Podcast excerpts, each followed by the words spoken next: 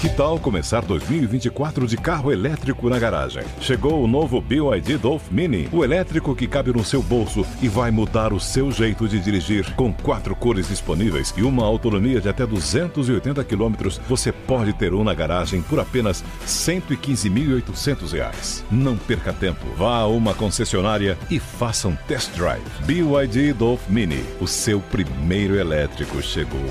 No trânsito, escolha a vida.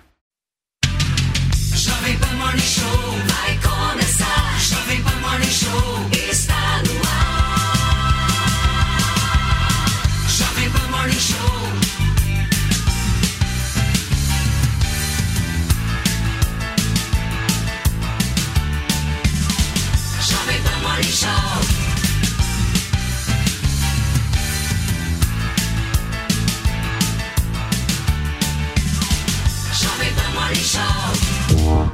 Fala, minha excelência, bom dia, ótima quinta-feira para vocês que nos acompanham ao vivaço aqui na programação da Jovem Pan, até o meio-dia, contando muito com a sua companhia por aqui, ó. Vamos falar de traição neste programa, em traição política. Afinal de contas, o deputado federal Fausto Pinato, ex-aliado de Jair Bolsonaro, disse que o ex-presidente tem que fazer um exame de sanidade mental.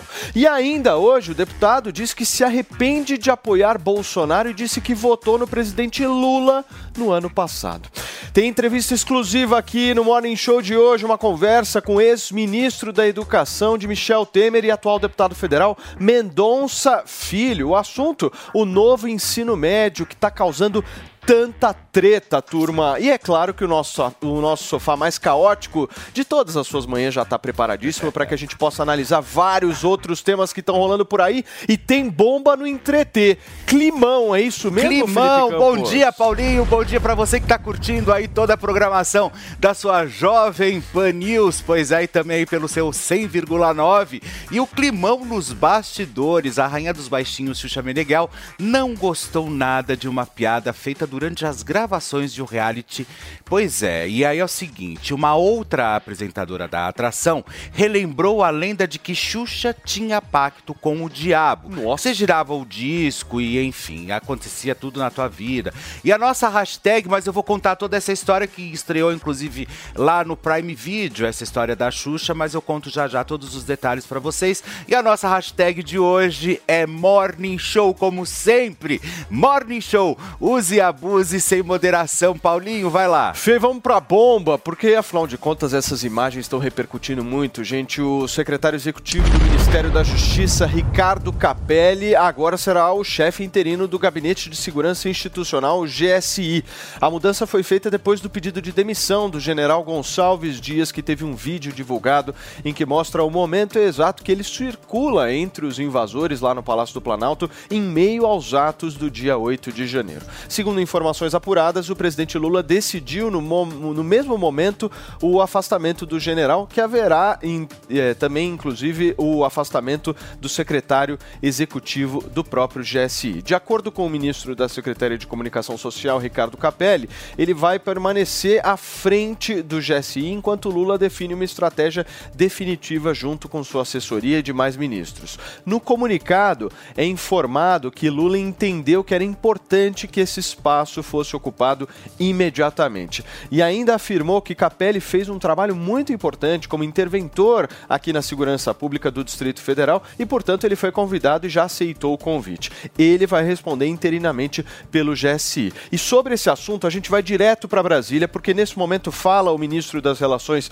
Institucionais do governo Lula sobre esse tema e como que o governo faz vai enfrentar agora essa CPI pela passaram frente. pano para os atos terroristas do dia 8 de janeiro e que tentam criar uma teoria absurda da conspiração, um verdadeiro terraplanismo,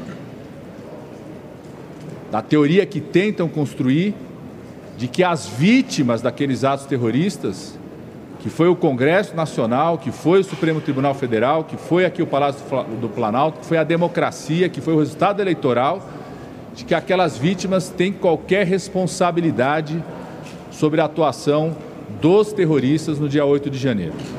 Na nossa opinião, ah, o vazamento editado dessas imagens cria uma nova situação política e, por conta disso, orientamos e o líder da Câmara, o líder do Senado, o líder do Congresso, no diálogo com os líderes dos partidos que compõem a base, tanto na Câmara quanto no Senado, afirmar claramente, desde ontem, que caso a sessão do Congresso, na próxima semana, tenha a leitura da instalação de uma CPMI, que, na minha opinião, ser, será a CPMI que vai apurar o golpe e o atentado terrorista do dia 8 de janeiro.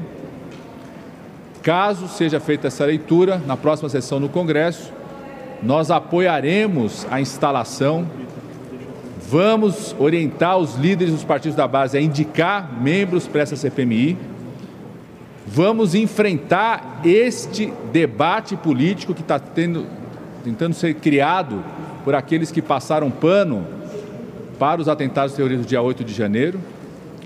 Ao mesmo tempo, as instituições vão continuar funcionando na apuração, trabalho que a Polícia Federal, que o Judiciário vem fazendo de forma muito correta, cumprindo seu papel institucional, vão continuar, vamos continuar apoiando as ações da Polícia Federal e do Judiciário na apuração, identificar evidências, provas, culpar, né, condenar aqueles que sejam responsáveis pelos atos.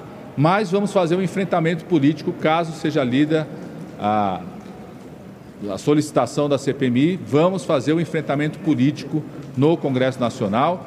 E, na minha opinião, esse enfrentamento político será a pá de cal nessa tentativa de criar uma teoria conspiratória que é um verdadeiro terraplanismo, mais uma vez daqueles que passaram pano nos atos terroristas do dia 8 de janeiro. Então, reforçamos essa orientação, os próprios líderes na conversa com os demais líderes da Câmara, do Senado, do conjunto dos partidos que compõem o governo, reafirmar essa posição, já anunciar essa posição no final do dia de ontem. E reforçamos também nessa reunião, como também na reunião com os líderes, e estou absolutamente convencido disso, que a possibilidade da instalação da CPMI, além de ser, virá a ser uma pá de cal é, nessa teoria conspiratória que tentam inventar, em nenhum momento irá interferir no calendário que já vem sendo tocado de aprovação do conteúdo dos dois, das 12 MPs, o conteúdo das 12 MPs que o governo encaminhou nesse primeiro semestre. Continua em andamento as comissões mistas, continua em andamento a, a tratativa de transformar algumas das MPs em emendas, continua sendo cumprido esse calendário, como também, na minha opinião, né, a avaliação que nós já fizemos, o calendário para que a gente possa aprovar o mais rápido possível o marco fiscal também está absolutamente mantido. Tanto o presidente da Câmara quanto o presidente do Senado já sinalizaram publicamente, também no diálogo que nós temos com os dois, de que esse calendário será o mais rápido possível mantido e que o enfrentamento político que existirá, né, caso seja instalada a CPMI, e também o processo de apuração que cumpre as instituições, sobretudo a Polícia Federal e o Judiciário, na minha opinião, não vão afetar em nada o calendário de votações dos temas prioritários do governo, que é o marco fiscal, o debate da reforma tributária e os 12, os conteúdos dos 12 projetos eh, que estavam nas medidas provisórias, que estão em andamento nas comissões mistas ou sendo emendados nas MPs que já temos.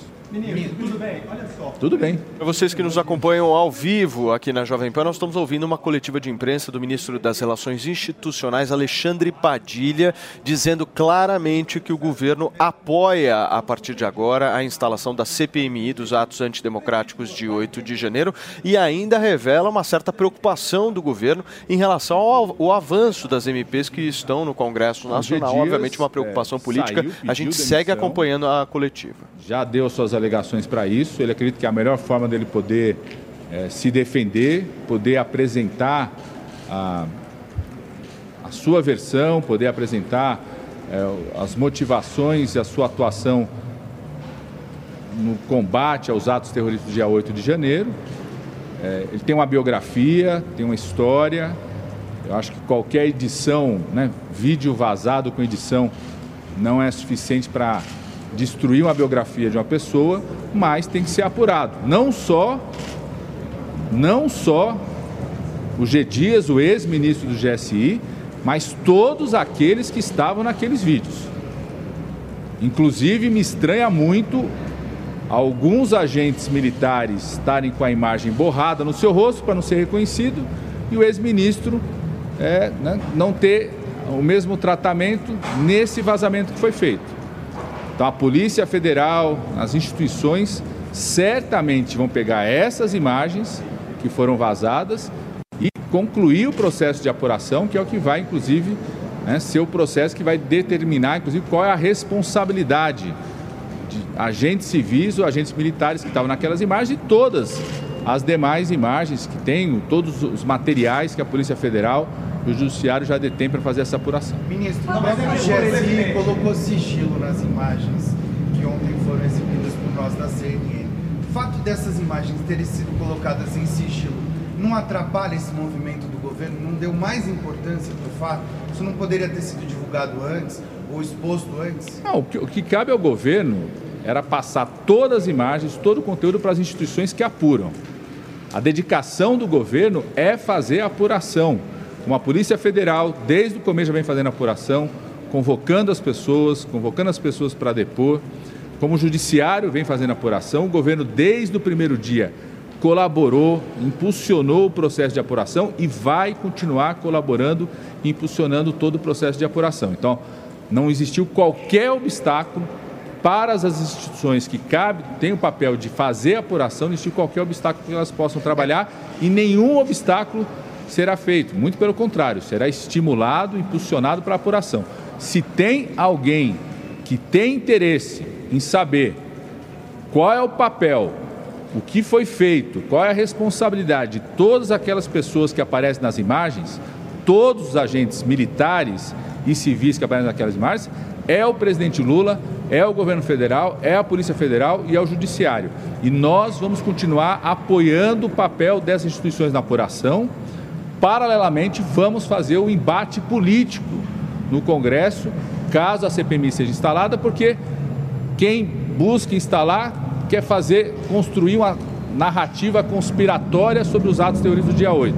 E vamos fazer o enfrentamento político disso no Congresso, fazendo o trabalho triplo. De um lado, mantendo a agenda do governo prioritária no Congresso, que é o marco fiscal, a aprovação do conteúdo dos 12 projetos, o novo Minha Casa Minha Vida, o novo Bolsa Família, a reorganização dos ministérios que criou o Ministério da Cultura, Igualdade Racial, Desenvolvimento Agrário, né, o novo Mais Médicos, o novo Programa de Aquisição de Alimentos, mantendo essa agenda de votações, mantendo todo o trabalho para aprovarmos o novo marco fiscal, com, é, continuar com o calendário do grupo de trabalho da reforma tributária, que tem expectativa de até metade de maio encerrar seu relatório, poder entrar na pauta do Congresso Nacional, para que a gente possa aprovar a reforma tributária ao longo do ano, mantendo a pauta do governo, mantendo a apuração e fazer o enfrentamento político dessa narrativa conspiratória absurda, terraplanista, que estão tentando criar em relação aos atos do dia 8 de janeiro.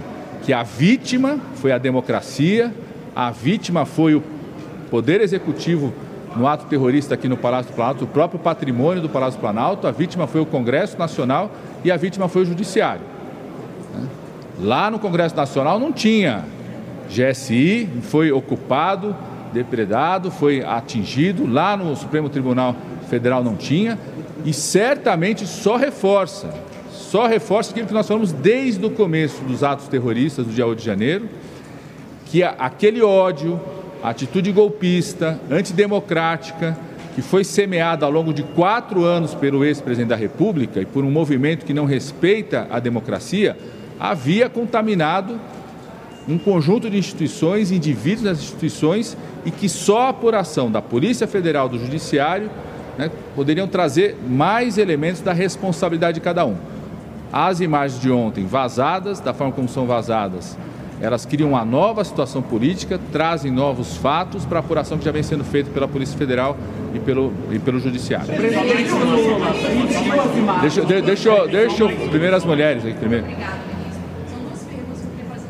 Para vocês que estão nos acompanhando ao vivo aqui na Jovem Pan nesta quinta-feira, nós estamos acompanhando a entrevista coletiva exclusiva aqui do ministro Alexandre Padilha, alguns jornalistas lá em Brasília, falando justamente sobre a instalação da CPMI dos atos antidemocráticos e a posição do governo agora, diferente do que era, ser favorável a que a, essa CPI avance lá no Congresso Nacional na semana que vem. Ele também relata sobre a preocupação do governo em relação a outras pautas prioritárias, como por exemplo a questão O governo fiscal. quer Vamos continuar. apuração detalhada, né? De todos os fatos que estão relacionados àquelas imagens, desde quem são os agentes, por que, que se borra uns e não se borra outros. A Polícia Federal, o Judiciário vai fazer o processo de apuração necessário. O governo quer saber, e a Polícia Federal irá descobrir se teve alguém que omitiu imagens que não mostrou imagens para, para autoridades quando solicitados. Então o governo quer saber. Essa é a postura do governo, essa é a postura do presidente Lula, a apuração completa de tudo aquilo que está envolvido naquelas imagens, sobretudo todos os agentes que estão ali. E essa apuração vai ser feita pela Polícia Federal, pelo Judiciário, por as instituições competentes para fazer essa apuração. Deixa eu só vou responder a mulher e depois eu vou sair. Ó, fala. O ministro Alexandre acabou de determinar que o juiz seja ouvido em 48 horas. Ele quer nem mais detalhes de todas essas informações das imagens. Inclusive, ele também comenta, vou pedir, eu vou até ler para o senhor, para não correr em risco. Ele quer que tá O ministro Alexandre, Alexandre Padilha vai responder a última pergunta de uma jornalista lá em Brasília, Está falando sobre essa corretíssimo. Está na linha do que a. Polícia Federal já anunciou ontem, de que ia pegar aquelas imagens, né, buscar ouvir, interrogar todos os agentes envolvidos naquelas imagens. E está corretíssimo. O ministro Alexandre Moraes, como responsável pela condução do judiciário do processo, está corretíssimo querer ouvir não só o ex-ministro G. Dias, como também, certamente, outros agentes que estão ali envolvidos. Então, as instituições estão funcionando. Nós estancamos um golpe no dia 8 de janeiro que queria destruir as instituições brasileiras. Nós estancamos um golpe que queria destruir o Supremo Tribunal Federal, que queria inibir o legislativo e queria impedir que o presidente da República eleito pudesse governar esse país. Nós estancamos esse golpe. Estancamos esse golpe exatamente para que essas instituições possam funcionar. E elas vêm funcionando desde o dia 9 de janeiro. Apuração feita pela Polícia Federal, condução pelo Judiciário. Essa semana, a maioria formada no, no Judiciário, acolhendo mais de 100 pessoas como réus. Então, essa atitude do ministro Alexandre Moraes é só mais uma demonstração de que as instituições estão funcionando. Elas que têm responsabilidade de apurar e nós queremos apuração até o final.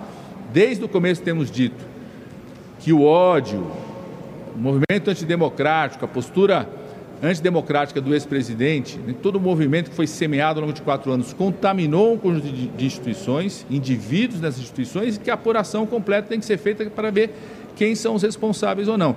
Então, nós queremos a apuração completa das instituições. Vão funcionar exatamente para isso. Obrigada, gente. Muito bem, nós ouvimos o ministro das Relações Institucionais, Alexandre Padilha, agora ao vivo, direto de Brasília, justamente justificando agora a posição favorável, meus queridos Mano Ferreira, Lucas Pavanato e Cristiano Beraldo, de instalação dessa CPMI. Tem vários pontos aqui. A própria Jovem Pan, inclusive, meu querido Felipe Campos, também obteve essas imagens que foram Sim, vazadas. sim. Agora, eu acho que é válido a gente falar um negócio, turma. É inadmissível numa situação dessa a gente enxergar e essas imagens terem sido vazadas. Sabe por quê? A lei de acesso à informação desse país tem a obrigação, o GSI tinha a obrigação de expor ao país e à sociedade brasileira essas imagens. Só o termo vazada nessa história já mostra que, meu, o negócio está de ponta cabeça aqui. Sim, Isso aqui não tinha que ser vazado. Isso aqui é lei, acesso à informação Agora- pública. Essas imagens, Fê, elas jamais poderiam ter sido vazadas, porque é obrigação do governo Sim, mostrar isso. sim. E aí eu fico imaginando assim, o governo disse O governo disse que, eh, de alguma forma, eles foram lá e eh, tentaram obter essas imagens e o próprio GSI falou, ah, essas imagens a gente não tem. Fico imaginando os caras falando assim, ó, governo, tá com problema na fita aí? A gente não conseguiu É, colocar a fita é. aqui, mas se eu achar eu te aviso. É mais ou menos esse o diálogo que deve ter Pois tido é, entre eles, né? pois é, mas você sabe que o que você disse é de extrema relevância, mas de extrema relevância quando você diz no termo vazada, vazada, ou seja, estava guardado, isso a sete chaves para ninguém ver, né? Esse- Isso, isso realmente ficou muito claro. Agora, isso vai ser pauta para seis, oito meses, hein? Escuta o que eu estou te falando. Vai ter muito desdobramento em cima dessa história. Agora não tem como também o outro lado, principalmente da imprensa, ficar quietinho, né? Porque a história é séria. A história é séria. Eu só quero ver e a gente tem que começar a notar quem é que vai noticiar, quem é que está passando pano, quem é que vai realmente falar a verdade, quais são realmente os jornalistas que vão escancarar a história, porque agora a gente precisa do quarto poder. É agora que a gente precisa da imprensa, justamente para que esse assunto seja muito mais desvendado. É, na realidade, essas imagens elas transformam o governo Lula na época, né, do 8 de janeiro, de uma vítima para hoje talvez um cúmplice, talvez. Eu quero deixar isso claro porque as investigações vão mostrar isso, a CPMI vai avançar, enfim. Eu quero entender de vocês, Beraldo, como é que vocês viram essa mudança de posição do governo, se era mesmo necessária? E como é que eles vão agir daqui para frente para que essas pautas, a preocupação do ministro Alexandre Padilha é legítima, né? Ou seja, o Brasil não pode ficar seis meses discutindo 8 de janeiro, temos outras pautas também. Você acha que vai dar para outras pautas importantes avan- avançarem no Congresso? Paulo, as outras pautas terão que ter o seu curso é, normal dentro do possível, mas a gente de fato não pode o Brasil parar em razão disso por tanto tempo. Mas existem fatos extremamente graves e importantes que precisam sim ser apurados.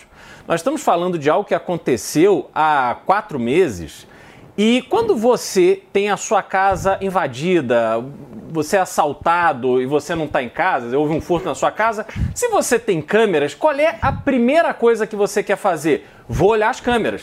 Eu tinha um caseiro, eu tinha um segurança, o que, que será que ele estava fazendo? Isso é natural de todo mundo que está numa posição em que teve a sua propriedade, teve o seu ambiente violado. Como é que você explica uma investigação na mão da mais alta cúpula investigativa do Brasil? Seja o Supremo, seja a Polícia Federal, o interesse do próprio governo de descobrir quem as pessoas que estavam por trás, porque a teoria deles é de que houve ali uma, uma tentativa de golpe das- dos manifestantes da direita, quer dizer, um golpe que não teve uma arma, não teve uma morte. Golpe quem deu foi Fidel Castro lá em Cuba, que matou gente para burro para assumir o poder. Isso é golpe. Agora, aqui no Brasil, o que aconteceu de janeiro, não. Foi uma invasão criminosa da sede dos poderes da República e que essas imagens, elas não foram editadas. Não tem ali eh, escondendo o tipo de movimentação que o ministro Gonçalves Dias e a sua equipe fez. Eles estavam ali muito complacentes com tudo que acontecia. E tem um outro ponto. Servindo O- água. o go- exatamente, água geladinha. O governo agora está tentando emplacar a narrativa de que os auxiliares do general Gonçalves Dias eram pessoas que estavam lá na época do general Heleno. Convenhamos, o governo Lula do PT, que foi eleito combatendo Bolsonaro e todos os seus ministros, e aceitar que a segurança institucional do presidente da República estivesse nas mãos de uma equipe ligada ao antecessor. É não isso. faz Agora, nenhum isso sentido. é o ponto, o ponto central dessa história é o seguinte, turma. Nós estamos falando de um homem, General Gonçalves Dias, que tem 30 anos de relação com Lula. Sabe qual era o apelido dele dentro do governo? Ele era o sombra do Lula. Essa é a palavra. Esse é o apelido. É sério isso. Tô- não, tô, não tô brincando, não. A galera do governo usava esse adjetivo para se referir ao general Gonçalves Dias. Meu ponto é, como é que o Lula consegue sair fora dessa situação, Pavanato? Não, é, ele já está tentando sair fora e a estratégia que o ministro Padilha demonstrou é muito clara. Agora eles querem inver- inverter o jogo. Eles são os, os- as vítimas. Eles são aqueles que foram vitimados de um golpe e eles sempre quiseram esclarecer a verdade. Se quisessem esclarecer a verdade, muito antes das imagens terem vazado, eles já estariam defendendo a CPMI. Se quisessem esclarecer a verdade, eles mesmos já teriam responsabilizado o ministro. Por quê? Vocês acham que eles não tinham acesso às imagens? Papo furado. A verdade é que a casa caiu. A casa caiu. Ficou escancarado a irresponsabilidade por parte do governo. Ficou, é, ficou escancarado a complacência por parte do governo. Para ninguém mais era tão interessante que essa invasão acontecesse do que o próprio governo Lula. Como que eles se beneficiaram? Eles acabaram com as manifestações de oposição, eles prenderam as pessoas que estavam se manifestando, Lula acumulou o poder. Então, para eles foi vantajoso. Para mim está claro que, na verdade, é, o golpe, que eles chamam de golpe, que na verdade foi uma invasão, foi muito conveniente. E se foi conveniente, e se eles realmente foram complacentes, cabe sim, quando a investigação avançar, um pedido de impeachment. Eu acho que é, é mais do que cabível. Por coisas muito menores, pedidos de impeachment já foram apresentados. Agora o Lula não vai cair por ser complacente com uma invasão do Palácio do Planalto? Ele tem que ser responsabilizado, e a é, um absurdo. E vale, vale, você já falou, mas vale lembrar também que a Jovem Pan também recebeu essas imagens, né? Que foram umas imagens também que chegaram aqui para nossa Não, mas eles são as vítimas agora, É. Felipe. Agora eles são as vítimas. Eu acho que tá todo mundo errado nessa história. Que Todo mundo quem? Todas as forças políticas e boa parte das instituições, inclusive. Porque surgem muitas Mas o que, que a dúvidas. direita tem a ver com a segurança do, do Planalto? Posso continuar. Surgem muitas questões sobre eh, esse vídeo. Primeiro, falar do vídeo especificamente. Primeiro, será que passados praticamente quatro meses, o governo não tinha conhecimento de onde estava o ministro do Gabinete de Segurança Institucional do presidente da República durante atos tão importantes para a história do, do país?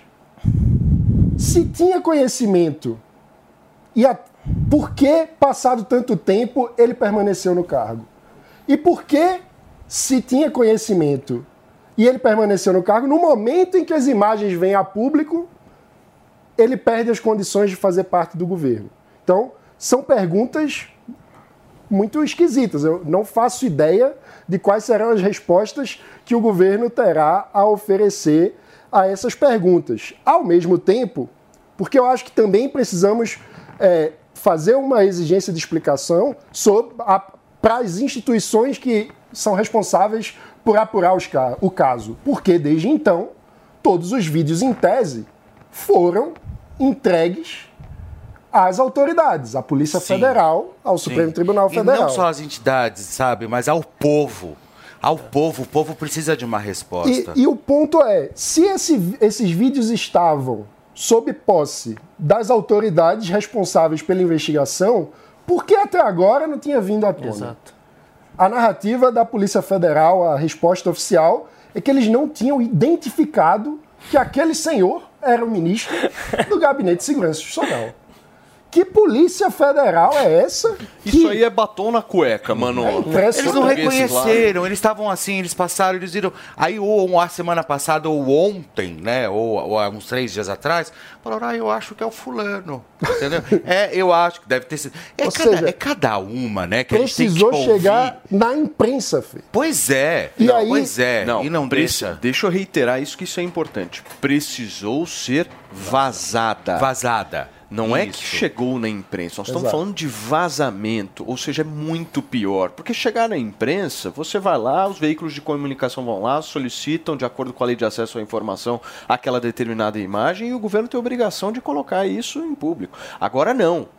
Houve uma mentira, esconderam essa imagem. E é isso que a CPI Esconderam tem e eu que quero, eu vou ficar bem Mas- de olho para ver o que a é imprensa que amiga, eles sempre- o que a imprensa amiga agora vai falar, porque agora não tem como você se calar diante de uma história como essa. Ou você escancara de vez, cai junto na briga para que realmente toda a poeira seja levantada, porque não tem como simplesmente você olhar agora e falar assim, não, vamos ver talvez as, questões, eu quero ver quem vai passar pano. É, e é nesse momento agora que a gente tem que ficar bem de olho para ver quem vai Mas- passar pano E, nessa e o que história. essa situação evidencia é que na democracia o maior aliado é sempre a transparência. A gente precisa que a sociedade participe de todo o processo de discussão. Essa coisa de querer esconder para não, vamos deixar só seres iluminados terem acesso ao conteúdo. Isso é a- a- lógica disso é antidemocrática, porque a democracia é construída também com a sociedade civil participando e debatendo.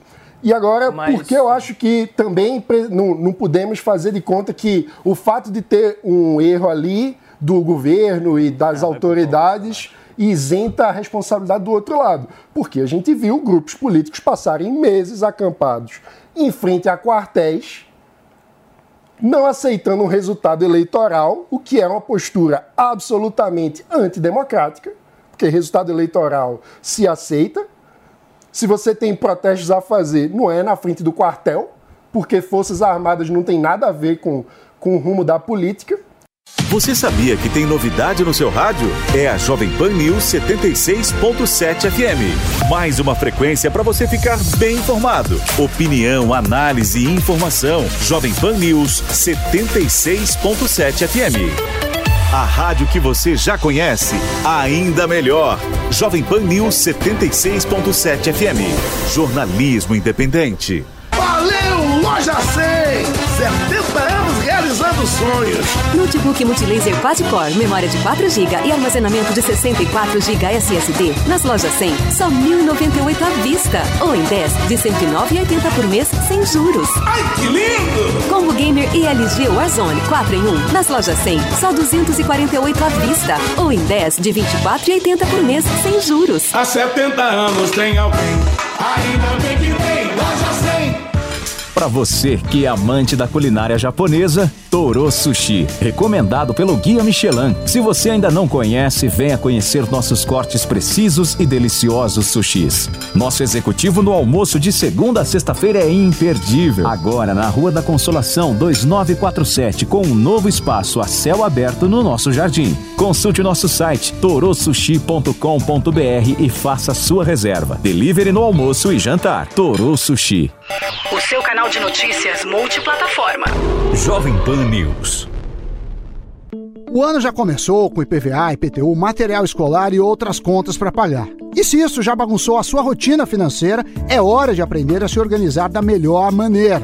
Eu, Samidana, com também economista Doni Denútil, criamos o curso Faça as Pazes com as Suas Finanças para te ensinar que é possível ter controle financeiro e começar o ano sem se preocupar com as contas extras. Acesse agora newcursos.com.br, NIU Cursos e aprenda a dominar o seu dinheiro.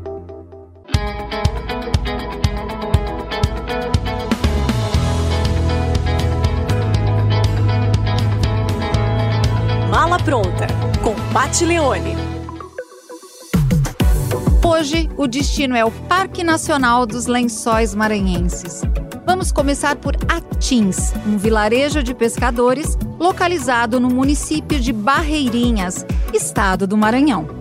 O vilarejo, com as ruas de areia, oferece aos viajantes desde pousadas simples a pousadas de charme, com gastronomia excepcional. Você pode comer nessas pousadas ou mesmo nos restaurantes espalhados pela vila.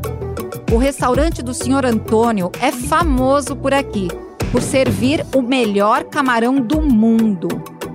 Atins é a porta de entrada para o Parque Nacional dos Lençóis Maranhenses. O parque possui 155 mil hectares de dunas e muitas lagoas de água doce e cristalina, formando um cenário único. Ele é considerado o maior parque de dunas do Brasil. A alta temporada por aqui é nos meses de junho, julho e agosto, onde as lagoas cheias pelo período de chuva ficam mais azuis e mais cristalinas ainda. Você quer conhecer mais desse destino? Vem assistir o programa Mala Pronta. Você assiste aos sábados no canal Jovem Pan News, na sua TV por assinatura e no aplicativo Panflix.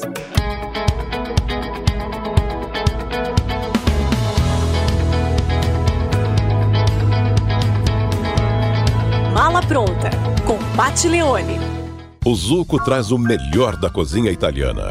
Massas, carnes, risotos e outras opções compõem o menu da casa, que ainda oferece mais de 240 rótulos de vinho. Zuco, Rua Adoc Lobo, 1416. histórico nos Estados Unidos. Pela primeira vez, a humanidade lança o seu maior foguete, a SpaceX, empresa de Elon Musk, está decolando nesse momento para o espaço e a Olha, gente Paulinho, acompanha ao vivo 600, aqui. 640, 650 quilômetros por hora aqui embaixo. 650, Olha, Fê. 680. Olha, olha a velocidade. 700 quilômetros por hora agora nesse 700 momento. quilômetros por hora já. Ó, já olha. tem um minuto aí de voo, a gente acompanha aqui nessas imagens. A tarja acho que não dá para vocês verem, mas tá aí. O maior foguete. Será que alguém do governo estava dentro do foguete? Vocês acham? Seria bom alguns ir. O ex-ministro deve estar fugindo. Isso Escuta. mostra, Paulinho, a distância que o Brasil está do mundo. Quer dizer, os Estados Unidos está lançando o maior foguete da história que vai ao espaço, uma empresa privada e tal. E aqui nós estamos numa cidade que sequer os semáforos funcionam. Você vê que o Brasil realmente É, essa é está... uma, é uma boa alusão. Não, e a grande, a grande, o que chamam de golpe no Brasil é as tiazinhas do Zap segurando cadeiras de praia. Você acha que é capaz que daqui a um tempo começam a dizer que o que está acontecendo agora com essa invasão foi golpe? Vão falar, estão querendo me derrubar. Não, já já estão. Pra eles é uma tentativa de golpe. Que tentativa de golpe é essa, Mas cara? o- que coisa mais ridícula. O que é invadir a sede de um governo constituído? Em- no que invadir a sede do jeito que eles invadiram prejudica a- as instituições a ponto de você estabelecer um novo governo. Não, não foi um golpe, foi uma Se invasão. se golpe você tem que tirar a se estrutura se institucional. Você tem que abalar a estrutura Se institucional. eles se mantivessem ali, seria um problema. Seria o problema, mas pra- não deviam nem ter entrado. Agora. o problema é que a Exato. segurança estava... Eu concordo que tem uma Deixa falha de segurança um pano. Deixa eu entender né? um negócio. É, o Lula está argumentando agora, na avaliação dele, de que o ministro Gonçalves Dias, como eu disse para vocês, é considerado sombra do Lula, uma relação de amizade de três décadas e tal, foi traído pelos militares. Essa é a tese que o Lula está soltando. Então por que ele demitiu, calma, né? calma. O que eu quero entender agora de vocês é porque às vezes a gente fica olhando só nessa questão da CPMI e tal, mas lá para fevereiro, até mais ou menos março, a relação do Lula com os militares estava muito ruim. Ou seja, foi, foi preciso, inclusive, o, o Múcio, o ministro da Defesa, entrar em cena, fazer uma articulação. Lula trocou o comando das Forças Armadas, havia uma relação de desconfiança entre eles. Eu quero entender, a demissão do Gonçalves Dias afeta essa relação do Lula com os militares e no que hoje? Eu acho que afeta bastante É. pelo tipo de postura que ele adotou nesse caso. É, ele claramente jogou o general no fogo, querendo colocar toda a responsabilidade no general como um boi de piranha e convenhamos, é, não existe a possibilidade daquilo ter acontecido sem conhecimento e organização de outras pessoas do próprio governo. Os militares vêm de um momento de tensão, porque, obviamente, quando você tem manifestações na frente dos quartéis, isso impõe uma, uma pressão em cima dos generais, de todas as Forças Armadas, e eles estavam ali administrando uma transição. Agora, certamente as Forças Armadas não vão ficar aceitando que um dos seus representantes, por mais que seja um, um general da reserva, leve toda a culpa como se o governo fosse imaculado e tivesse sido traído. Isso não, não será aceito, na minha opinião, de forma pacífica. Mas é- Agora, esse modus operandi do PT de que o Lula não sabia de nada é um pouco Eu, eu só queria antigo, entender né? uma coisa. O que quer dizer não será aceito de forma pacífica? Tipo, haverá qual- uma cobrança institucional de que o presidente da República tem que respeitar as Forças Armadas. Porque as Forças Armadas são uma força importantíssima no Brasil, com um papel institucional muito bem definido e não foram bem representadas por aquele eh, eh, ministro ali do GSI, que é um general reformado, mas isso não dá espaço para que o presidente da República dobre a aposta e aumente a tensão na sua relação é, com é os uma, militares. É uma resposta, então, institucional e pacífica, eu espero. né? Claro, claro. Porque Mas a, questão é a seguinte: ou a tensão entre os militares e o governo Lula vem desde a época das gestões petistas. Sucatearam o- o- os militares, as Forças Armadas. Os militares foram recuperar o prestígio no governo Bolsonaro. Pode discordar do Bolsonaro, mas é um fato. Ele valorizou as Forças Armadas. Ele deu o prestígio que elas merecem, por serem as defensoras da nossa pátria. Agora, o ponto é o seguinte: eu, eu acho que deu privilégio, inclusive, na reforma da Previdência. Foi uma. Pessoas técnicas ocuparam cargos técnicos. Pazuello? Pessoas técnicas ocuparam cargos técnicos. Foi muito competente. muito competente? Muito competente. Na gestão da. Você, Ah, até, até, até, até a pessoa assumir. O Pazuello podia ter o selo você Dilma de tem. Você tem um histórico da pessoa, dois. você tem um currículo. Até o momento em que ele assumiu o cargo, você não tem como prever como ele vai agir. A pessoa às vezes tem um currículo Mas a adequado. essa altura você continua a, achando a pessoa competente? Não, a esta altura pode se questionar o desempenho dele. Mas antes disso, como é que você ia prever? É por isso que você faz troca de ministro. No governo Bolsonaro, o ministro agia mal, ele era responsabilizado e era afastado do cargo. O No governo Lula, eles poupam, eles Moro. escondem. Essa é a O verdade. ministro tentava trabalhar como Sérgio Moro, o Bolsonaro ia lá e trocava delegado de Polícia Federal. Outro tentava trabalhar como o ministro Mandetta, que não, não pode ser acusado de um esquerdista, um cara que fez a vida toda, veio do agro, é, a vida toda no Democratas, no PFL, não é um Mas, esquerdista. ô, mano, Foi- eu, eu perguntei isso pro Beraldo em relação a essa relação do Lula com os militares, porque, por exemplo, vamos pegar o governo Bolsonaro. Quem ocupava aquela cadeira? General Augusto Heleno. General, Exército. Ele foi lá, nomeou o Gonçalves Dias. General, Exército. Agora ele nomeia o Capelli, que foi um interventor, inclusive, lá no Distrito Federal, que é um civil. Você acha que o GSI tem que ser ocupado por militar ou por civil? Ah, eu acho que é um cargo que precisa ser da confiança do presidente da República. Não acho que, que tenha que ter uma necessariamente ser um militar ou um civil. Eu acho que é um cargo que integra o governo, precisa ser alguém da confiança do presidente, inclusive porque o presidente, do ponto de vista político, precisa ser responsável pelo trabalho de seu subordinado. Não, mas aparentemente o Lula não é responsável no caso. Então, é isso que eu estou criticando. fo- foge da responsabilidade. E é uma questão lógica, assim. Quando aconteceu a invasão, eu já falei isso. É. por Quem foi o beneficiado com a invasão? A direita não se beneficiou em absolutamente nada. Eu nunca vi alguém invadir com tanta facilidade um prédio tão importante Mas é quanto que o às Palácio vezes do Planalto. as pessoas, Não faz sentido. as pessoas Não, às porque vezes se eu chego na frente do Palácio do Planalto inteligente. e começo a andar só eu sozinho, tá? Sem, sem manada. Já vem um monte de polícia, já fica olhando. Exato, Se você não duvidar, eles já miram uma escopeta pra. Aí o ministro Flávio agora, Dino- agora um monte consegue entrar. O né? ministro Flávio Dino recebe um documento informando dos riscos de invasão, não toma nenhuma atitude e o governo Lula não é responsável. E o governo Lula ficava pedindo prazo para poder comprar parlamentar e evitar a CPMI. Qual o medo da investigação? Qual o medo da verdade? Pavanato, acho que tem um outro ponto, porque a própria, o próprio Congresso Nacional havia convocado o general é, que acabou de ser Gonçalves demitido, Dias. Gonçalves Uhum. Dias, para que ele prestasse um depoimento ali e ele meteu um atestado. Né? Eu tô com algumas dúvidas aqui. A primeira dúvida é a seguinte: é, ele se reuniu com o Lula, certo? Mas ele não estava mal? Segunda dúvida que eu se tenho. reuniu do banheiro. Segunda dúvida que eu tenho.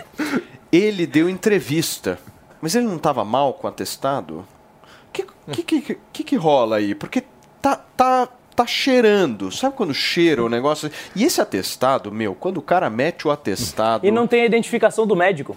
O atestado que ele apresentou é ilegal. Você não tem a identificação do médico responsável. Ele correu. né? No dia ele foi lá, arrumou um atestado forjado para poder fugir. Então, mas para prestar depoimento ele tá mal. Para se reunir com o Exatamente. Lula e dar entrevista para uma televisão ele tá bem. Ele pega até é assim o- funciona. mim, ele, ele tá bem o suficiente pra ser preso, inclusive, e responsabilizado pelo crime que ele cometeu. Porque pra mim isso é prevaricação. O cara que deixa de exercer a sua função e punir os responsáveis, ou pelo menos tentar evitar que eles, que eles invadissem, usaram o extintor de incêndio. Que tipo de segurança usa extintor de incêndio pra tentar defender um prédio mais importante da República? É é assim, é ridículo, chega a ser É cômico. o sargento pincel dos trapalhões. Pega ali o Meu extintor. Deus. né? É, então assim, é, verdadeiramente é a. República das Bananas, né? É uma coisa ridícula, cômica. Olha, sobretudo é tudo muito triste. Olhar essas imagens e ver o, o nível de degradação institucional que o país chegou. Para ter o, o prédio dos seus três poderes invadido com esse tipo de situação, o- as autoridades responsáveis pela segurança omissas, enfim, é tudo muito triste nessa história. Turma, vamos para um assunto polêmico aqui no programa de hoje, porque no início do mês o presidente Lula chegou a declarar que o governo federal não vai revogar o novo ensino médio. Ele disse que a decisão de suspender o cronograma nacional de implementação foi para aperfeiçoar o modelo educacional. A revogação do novo ensino médio tem sido uma reivindicação de entidades estudantis. No início do mês, o governo federal oficializou a suspensão do cronograma de, imple- de implementação da nova etapa de ensino. Antes disso, em março, inclusive, o MEC já havia anunciado a consulta pública para avaliação e reestruturação da política nacional de ensino médio, que ainda deve durar cerca de dois meses, com possibilidade de prorrogação. E para a gente tentar entender um pouquinho melhor essa postura do governo, a a implantação da reforma do ensino médio foi aprovada em 2017, durante a gestão do presidente Michel Temer, com o objetivo, inclusive, de substituição por uma grade mais flexível, com 40% do foco em torno de cinco matérias: matemática, linguagens, ciências da natureza, ciências humanas e formação profissional. Para falar sobre esse assunto com a gente e também toda essa polêmica rolando aí em relação à CPMI do 8 de janeiro, a gente vai receber aqui o deputado federal Mendonça Filho, que foi ministro, inclusive, da Educação durante o governo Temer. Ele que é o homem que entende sobre essas mudanças dessas propostas. Tudo bem, deputado? Muito obrigado por ter aceitado o nosso convite. Prazer meu, Paulo, estar aí com vocês nesse programa de grande audiência nacional. Deputado, deixa eu entender um pouco, antes da gente falar sobre essa questão do ensino médio, a gente estava conversando aqui agora sobre todas essas imagens, eu ainda não te ouvi sobre isso. Quero entender o que que você pensa e os desdobramentos que essa CPMI pode ter. Bom, Paulo, eu defendo a instalação da CPMI, né? Fui subscritor dela eh, e acho que o Congresso deve participar do processo de apuração, junto com a Polícia Federal, Ministério Público Federal. Porque se houve ameaça às instituições democráticas, ao Estado de Direito, se houve invasão, inclusive, do próprio parlamento, por que, que o parlamento não participa do processo de apuração e investigação de todos esses episódios de agressão institucional, baderna, eh, crime praticado, invasão de prédios públicos e depredação, inclusive, do nosso patrimônio? Então, ameaça às nossas instituições. O que precisa se esclarecer é que, eh, na, na verdade, existem pessoas que atuaram na execução dessa, dessa bagunça toda no dia 8 de janeiro e, e atos criminosos, como todos nós sabemos, e, por outro lado, claramente, a partir da notícia veiculada ontem amplamente, houve omissão por parte do governo, porque eh, a, a estrutura militar da presidência da República reúne um efetivo de 2 mil homens. Como é que se invade o Palácio do Planalto? E aí, a partir das imagens reveladas com a atuação do general Gonçalves Dias, atuando para facilitar a circulação de pessoas de forma amistosa, num ato de invasão do Palácio Planalto, sede de, do poder do Brasil, para mim é, é, claramente algo que é, denota omissão, prevaricação e uma atuação que, de certo modo, nos deixa revoltados. É, cla- é claro que a gente, a gente precisa investigar e apurar isso. Sim, Mendonça, o PT, e eu me lembro na época do impeachment, você foi um deputado muito atuante naquela época do impeachment da Dilma Rousseff. Eu me lembro que o formato da, da, da, do- da gerência e do controle das crises do PT é sempre demitir, culpar sempre que puder o cara que foi demitido e dizer que o Lula não sabia de nada. Você acha que esse é o enredo hoje que eles estão construindo? O Lula não sabia de nada? Sempre, né? Terceiriza e tem um bode expiatório.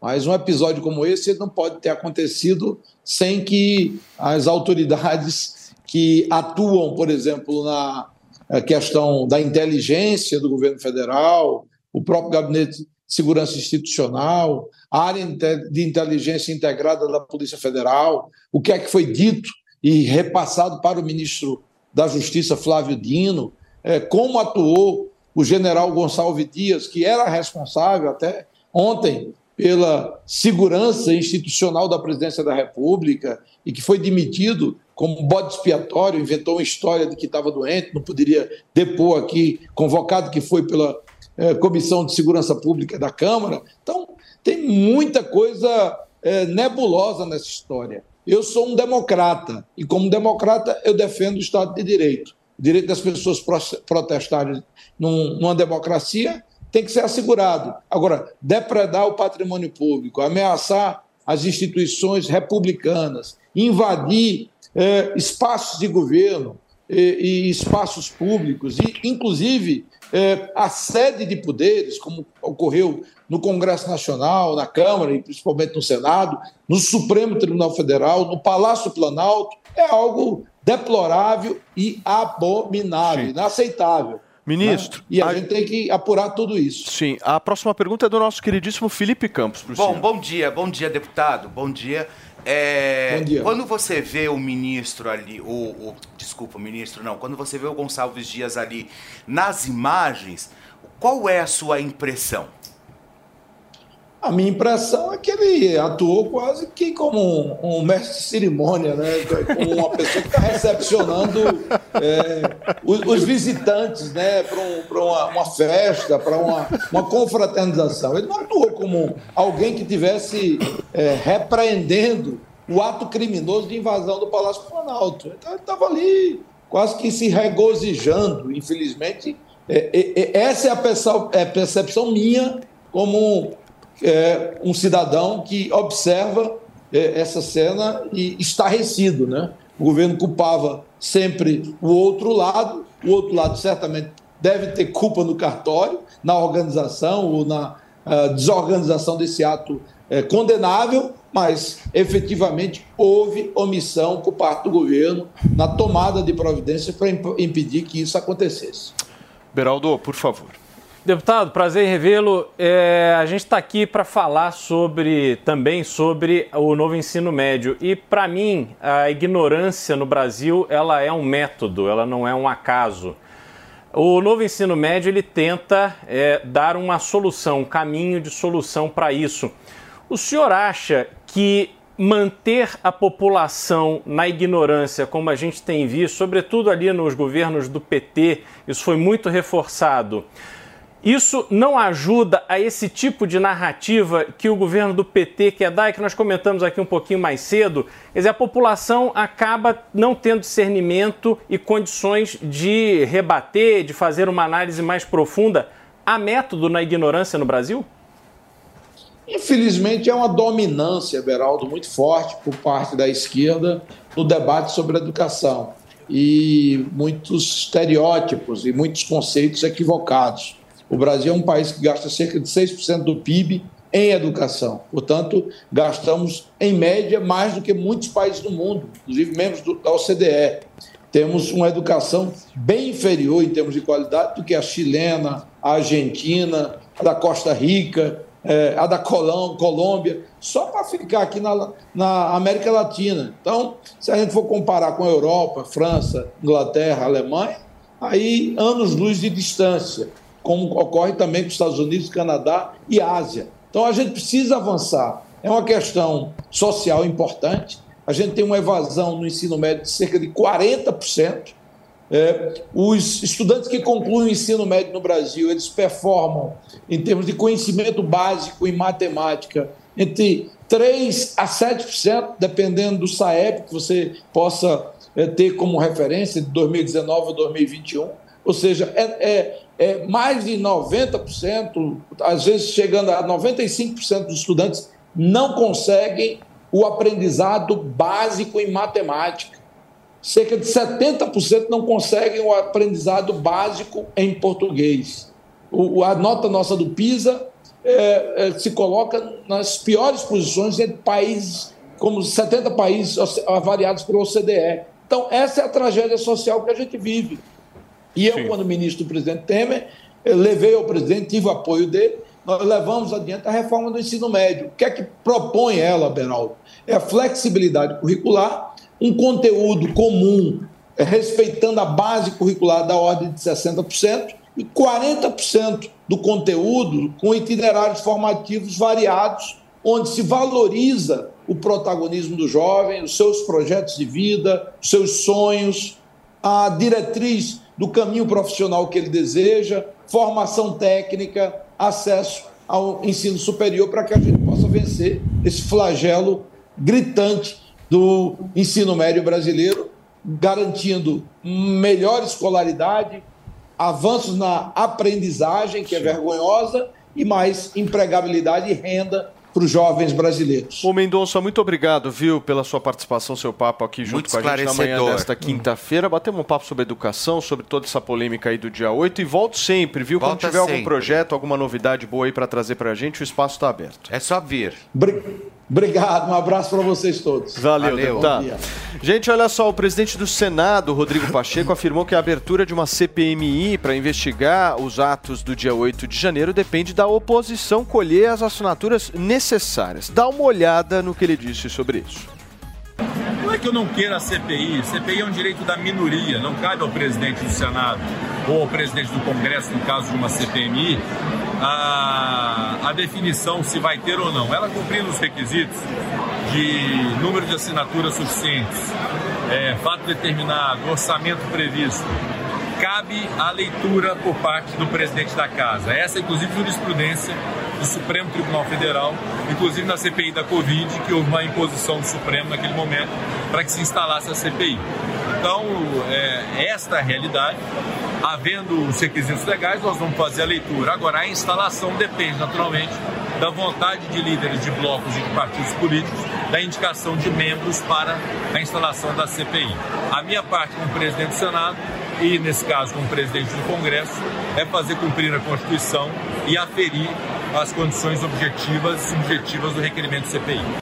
Tá aí a fala do presidente do Senado Federal, Rodrigo Pacheco, que eu tenho certeza que o Pavanato tem um apreço gigantesco, Ah, certo, meu querido Pavanato? Não, eu acho, acho muito dissimulado da parte dele, porque eu tenho colegas que estão presentes lá no Congresso, conversei com eles e os requisitos já estão cumpridos para se implementar a CPMI. O que acontece, isso aí eu ouço de deputados, tá? É, e de senadores, é que o Rodrigo Pacheco tem dificultado o andamento da CPMI a pedido do Lula, para o Lula ter tempo de tentar reverter. Agora que ficou escancarado as imagens e que ficou praticamente provado que o Lula e o governo Lula, né, foi conivente com a invasão, agora, agora parece que é inevitável a CPMI. Agora todo mundo é a favor da CPMI. Agora todo mundo quer a verdade. Mas antes não. Ia atrapalhar as pautas do governo.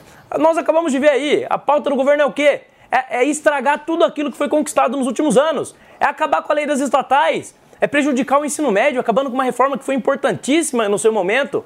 É, é- é reestatizar empresas privadas. É aumentar o gasto público. Então, se a pauta do governo não, não- não andar, excelente, melhor para o Brasil. É isso que nós queremos. E o Rodrigo Pacheco é dissimulado, fingindo que os requisitos não foram cumpridos. Não, Rodrigo Pacheco. Os requisitos foram cumpridos sim, mas você está protegendo o Lula. Você tem favorecido o governo. Por quais interesses, eu não sei. O povo quer saber quais interesses. Se Ô, Pavanato. Pavanato, por que será que o Lula não gosta de CPI, de CPMI? Ah, no passado, no passado, quando o Depende Lula ainda da era CPMI, deputado. né? Pois é. Quando ele ainda era deputado, tem uma fala dele. Ele diz o seguinte: quem não gosta de CPI é porque tem rabo preso. Então eu te respondo, é porque tem rabo preso. O Lula mesmo se responde. Ele, ele- ele tá devendo, tá devendo no cartório. Mas eu- acho o seguinte, é, essa fala do senador Rodrigo Pacheco já ficou É, para trás, e- né? e Não vale tem nem lembrar como o seguinte, essa postura não do Pacheco de barrigar a CPI para favorecer o governo não é uma novidade, né? O Pacheco foi presidente do Senado durante o governo Bolsonaro e também barrigou a CPI da pandemia até que o, a, a minoria da época conseguiu que o Supremo dissesse, ó, Pacheco, tem que instalar a CPI. Então, é, esse tipo de manobra por parte de presidente é, de casa de ficar adiando e usando o poder que tem na sua mão como capital, como moeda de troca na negociação e na relação com o governo, é a coisa mais velha que existe no Brasil. O Pache- Mas o- a, a CPI é um fato, ela vai se instalar. O Pacheco é uma vergonha para o povo mineiro. O Pacheco o tempo todo é, legisla e atua como presidente em causa própria. No passado ele tentou prejudicar empresas de aplicativo, como a Boozer, por exemplo, tentando regulamentar, dificultar para quê? Para beneficiar amigos senadores. Esse cara é uma vergonha. Quando você conversa com o povo mineiro, eles não respeitam o trabalho do Pacheco, porque ele decepcionou a todos os eleitores. Agora, vocês veem como é a política brasileira, né? O Pacheco é do partido de Gilberto Kassab, que é secretário de governo do Tarcísio Gomes de Freitas aqui em São Paulo. Depois as pessoas elas reclamam que não entendem de política, mas quem entende? Hein, meu querido Beraldo? Ó, o Pacheco certamente entende muito de política, porque que ele está fazendo ali, o que ele fez no governo anterior, as pessoas quando assumem esse protagonismo de presidir uma casa, seja o Senado, seja a Câmara, eles usam essa força para administrar as pressões internas e, infelizmente, nós somos muito mal representados. Esse é o fato. Tem muita gente ali que quer é o dinheiro. Ou seja, para roubar, declaradamente, vemos inúmeros casos, continuamos tendo, seja para agradar as suas bases e fazer ali um- uma base eleitoral para a próxima eleição, para eleger seus prefeitos, que vão depois apoiá-la, e fica essa troca de favores.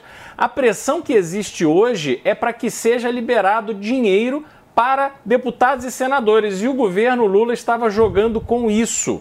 A partir de agora ficou insustentável, mas logo logo eles vão arrumar outra forma de pressionar o governo para receberem mais dinheiro. E assim funciona a política brasileira até que nós tenhamos condições de que o eleitorado se informe, se interesse, participe mais, cobre mais, aí quem sabe as coisas melhoram.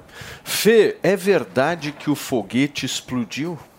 Pois é, Conta pra Paulinho, olha só, o foguete Starship, que inclusive nós mostramos agora há pouco, que estava levantando voo lá na SpaceX, explodiu após o lançamento minutos depois de decolar da plataforma de lançamento. A nave não conseguiu atingir nem a órbita, mas neste voo de teste, a Starship estava sem tripulação. Bem, Ou né? seja, Ainda bem, né? Porque era voo de teste, né? Era uma decolagem de teste, na verdade.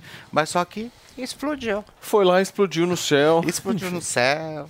Bom, nós vamos acompanhar mais dessa história e entender um pouco Ah mais. lá, vamos. A Ah, um o momento, da acho que é o explosão? momento da explosão. Quer ver? Vamos dar uma olhadinha Olha para vocês que estão nos acompanhando pelo rádio. A gente está tentando ver exatamente o momento captado aí por Isso, imagens da própria lá. SpaceX em que o foguete vai lá Mas e aí- explode no céu. Ainda não explodiu, ele é, vai tá explodir subindo agora, ó. aí, a gente vê o foguete decolando, decolou por volta, se eu não me engano, das 10, 10 e pouco da manhã de hoje. Um voo rápido, né? Fez cerca Rápido, de mas um você viu? Ele atingiu 700 mil quilômetros quilômetros por hora.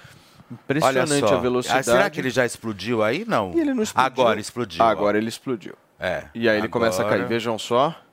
Esse é exatamente o momento da explosão. Aliás, o maior foguete da história da nossa sociedade. Nave eh, do, do ex-passarinho, né? Podemos dizer assim. Elon Musk, do Twitter, o dono do Twitter. E aí não conseguiu atingir justamente a órbita da Terra. Era esse foguete que ele testa para levar a gente para Deixa passear eu falar um Lua, negócio né? pra vocês. Esse foguete aí não deu certo. Esse foguete não levantou. Não rolou. São 11 horas da manhã nesse exato momento, mas o foguete do Donato. O foguete. Esse aí Ô, não Donato, falha, irmãozinho. Você tá bonitão hoje. Você veio de blazer, não? Ah, eu vim, meu. Eu, Como vim. que é? eu vou fazer até striptease aqui se precisar. Faz de novo.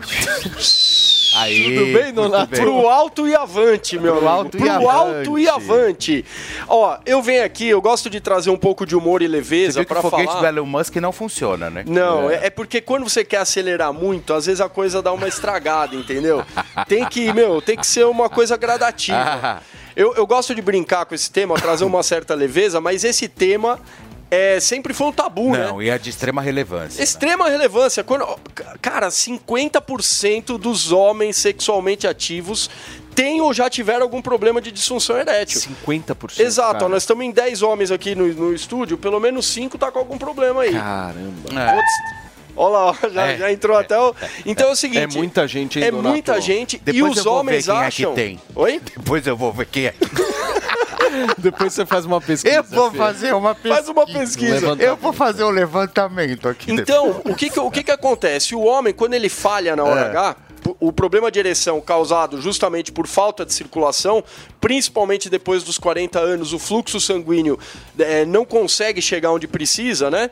Então o homem acha que aquilo ali é só com ele. Mas, cara, o seu vizinho, a pessoa que trabalha do seu lado, ela também tá passando por isso. O, o- o mais importante é você vencer essa vergonha, vencer esse tabu e começar a ligar no 0800 015 1313. É óbvio que nós vamos fazer uma promoção do Max Viril, que é um produto natural, que vai resolver o problema, mas você pode ligar também para tirar suas dúvidas. A ligação é grátis para qualquer lugar do Brasil. A gente tem uma equipe especializada em falar sobre isso. Então você não precisa ter vergonha. Você pode não é ligar. medicação, né? Não E é ele é medicação. azulzinho, né? Você Ó, o pode azulzinho. tirar da Posso? caixinha para mim, por tirar favor? você. O- ele é conhecido, Ele viu? é conhecido como azulzinho. Azulzinho azulzinho natural. natural, Natural. Azulzinho natural, Não porque é medicação. ele faz o efeito do azulzinho, tomou, subiu, mas ele não tem contraindicação. Então você não vai ter batedeira no coração, não vai ficar vermelho, são não vai dar 15 sua dor. dias de tratamento? Não, são Não é? 45 dias Um de a cada tratamento. três. É, um Então, a cada seja, tem três 15 dias. cápsulas para um mês e meio. Exatamente. E na função tomou, subiu, basta tomar uma cápsula 20 minutos antes da relação. Ô, Donato. Teve um funcionário aqui que não acreditou nisso, foi tomar três cápsulas do Nossa. Max Viril. Ele falou que ele ficou três dias, meu, que ele Escuta, não conseguia andar na rua. Você não me venha hoje com 50% de desconto. Não venho, não venho. O que você vai fazer? Levanta. Eu vou levantar, Brasil! levanta, Brasil. 69% de desconto. Teve até rodadinha hoje, hein, meu? Levanta a cabeça. Levantai vossas cabeças. Até que horas? Vamos fazer até 11h30 da manhã? Até eu tô, 11h30 eu tô da manhã. bonzinho, E hein? os brindes? Ó, olha só o que o camarada vai ganhar. Ele vai Acelera nos brindes, Descontaço, vou acelerar.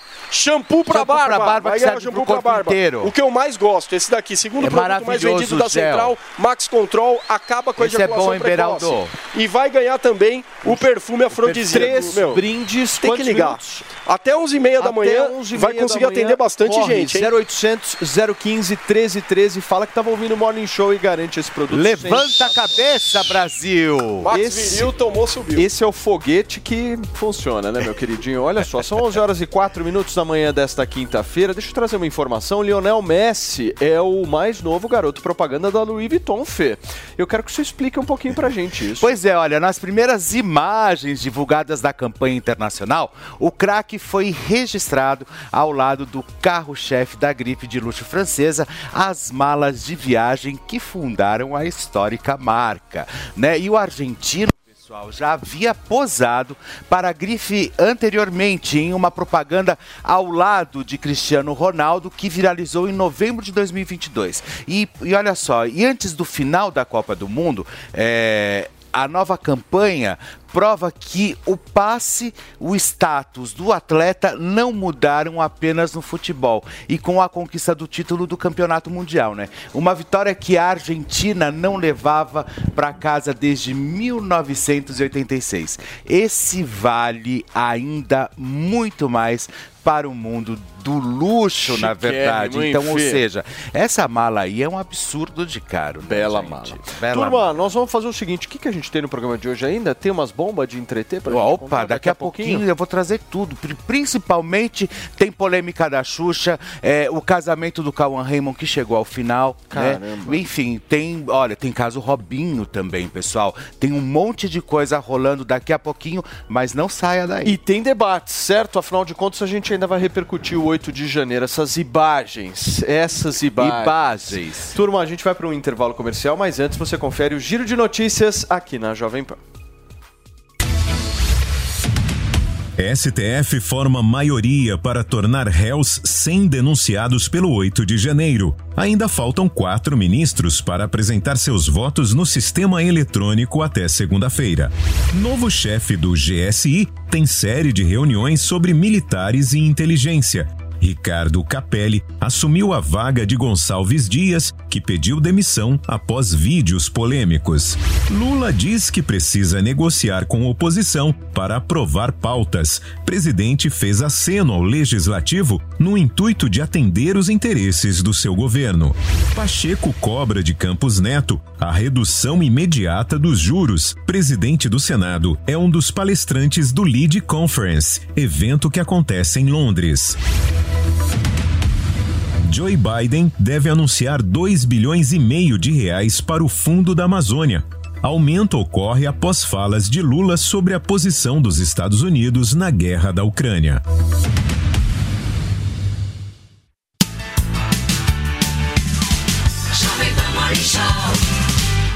Valeu, Loja 100! 70 anos realizando sonhos. Forno elétrico Miller Fratello, capacidade de 44 litros. Nas lojas 100, só 588 à vista. Ou em 10, de 58,80 por mês, sem juros. Ai, que lindo! Fritadeira elétrica Electrolux Air Fryer Digital, capacidade de 3,2 litros. Nas lojas 100, só 498 à vista. Ou em 10, de 49,80 por mês, sem juros. Há 70 anos tem alguém, ainda bem que tem Loja 100. Experimente o polvo provençal do Rufinos Restaurante. Uma deliciosa receita de polvo inteiro grelhado com alho e ervas de Provence. Acompanhe riso al nero de sépia. Para duas pessoas, imperdível. Rufinos Restaurante. No Itaim, Rua Doutor Mário Ferraz 377. Acesse rufinos.com.br.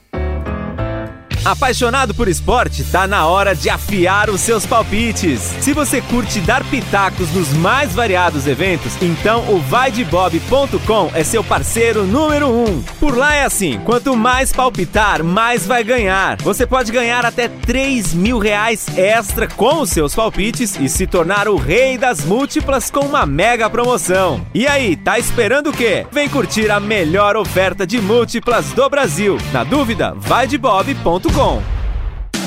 Tá difícil encontrar disposição e energia para encarar os desafios do dia? Então você precisa conhecer a qualidade dos produtos Mastervox. Mastervox é uma marca de confiança que chegou para melhorar a sua performance, fortalecendo seu organismo com vitaminas que ajudam a trazer de volta a sua melhor versão. Mastervox não é um medicamento, é uma marca de suplementos 100% naturais que faz você encontrar o prazer de volta. Com a maca peruana, Mastervox é o seu tratamento diário para aumentar a sua energia e principalmente a disposição física. Ajuda até a melhorar o apetite sexual e a virilidade nos homens, além de ser um estimulante natural para as mulheres. Então ligue agora no 3003 3353, 3003 3353 e conheça toda a linha de produtos da Mastervox. Saiba mais em mastervox com 2x.com.br. Mastervox, você na sua melhor versão. A Jovem Pan apresenta Conselho do Tio Rico. Senhoras e senhores, Daniel Zuckerman, tio Rico, estamos na Jovem Pan com o conselho mais querido do Brasil. Tamo de volta e vou te falar, bolsa porrando. Porrando de Quase novo. 114, 115 mil pontos. Pra quem é não o Brasil. acreditou, você lembra quando você me veio, esfregou e me deu um tapa com a revista da Economist que tinha lá o Cristo Redentor no foguete? Bom, o Cristo Redentor subiu, mas logo caiu, né? Porque o Rio de Janeiro tá quebrado até as tampas. É porra. difícil, né? O foguete sobe e o foguete às vezes dá ré. Mas o ponto é o Agora, seguinte, posso te falar um negócio? Nada sobe pra sempre e nem cai pra sempre. Então, é cuidado. Eu não sei que quebre, mas é, se for... Faz parte a oscilação, né, do jogo. A mas gente nada conhece. sobe pra sempre. Agora me fala uma coisa, a bolsa, como você falou, tá batendo quase 115 mil, 120 mil, vai subir, mas que a gente tinha uma aposta que ou a bolsa ia pra 300 mil, falavam, né, 100, 200 mil, aí Pois veio é. pandemia, você ainda é entusiasta de mercado de ações. Ainda eu sou na veia. Agora o seguinte, Zuc, tem que ter um ponto crucial. A única certeza é a incerteza. Show. No ano de eleição, com guerra na Ucrânia, inflação na Europa, inflação nos Estados Unidos, Taiwan com China, você pode ter certeza que o mundo vai chacoalhar. Tá E o Brasil vai sempre na contramão. Você já notou isso? Isso é uma loucura, né? Gringo se ferrando e Brasil sobe. Gringo indo bem, Brasil afunda. O Brasil é completamente invertido. Eu amo essa porra. Não dá pra seguir o Waze do Brasil, Eu, né? eu sou viciado no Brasil, esse é o problema. Minha mulher quer se mudar pra Genebra. Eu falei, não, eu gosto daqui. Calor e caos. Eu gosto que você fala sempre, enche o carrinho que tamo barato.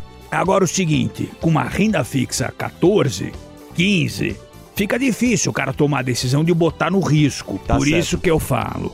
Olha 5, 10 anos pra frente. Se não conseguir olhar de 5, 10 anos pra frente, bota na renda fixa liquidez diária que paga 100 do CDI, porra. Ou seja, a longo prazo a gente pode experimentar a bolsa. Se você quiser ter mais parcimônia, vai na renda fixa, né, tio? Tem que ter estômago. Eu Tem. tenho. A maioria das pessoas não tem. Agora, quem tem muito estômago, eu tô com saudade dele, é o Valtinho, hein? Valtinho não sai do New Dog, né? O Valtinho? Valtinho grua, pô. Tá Nossa. namorando o Valtinho da Grua. Tá namorando? Tá namorando. Você tá brincando? Vou te falar um negócio. Ele é pegador bom. Esse é bom, né? Ele pega lá, fica no Tangará três dias lá. Sabe qual é o problema? Fica olho- no Palácio Tangará sempre. hein? Pois é, ainda eu que pago.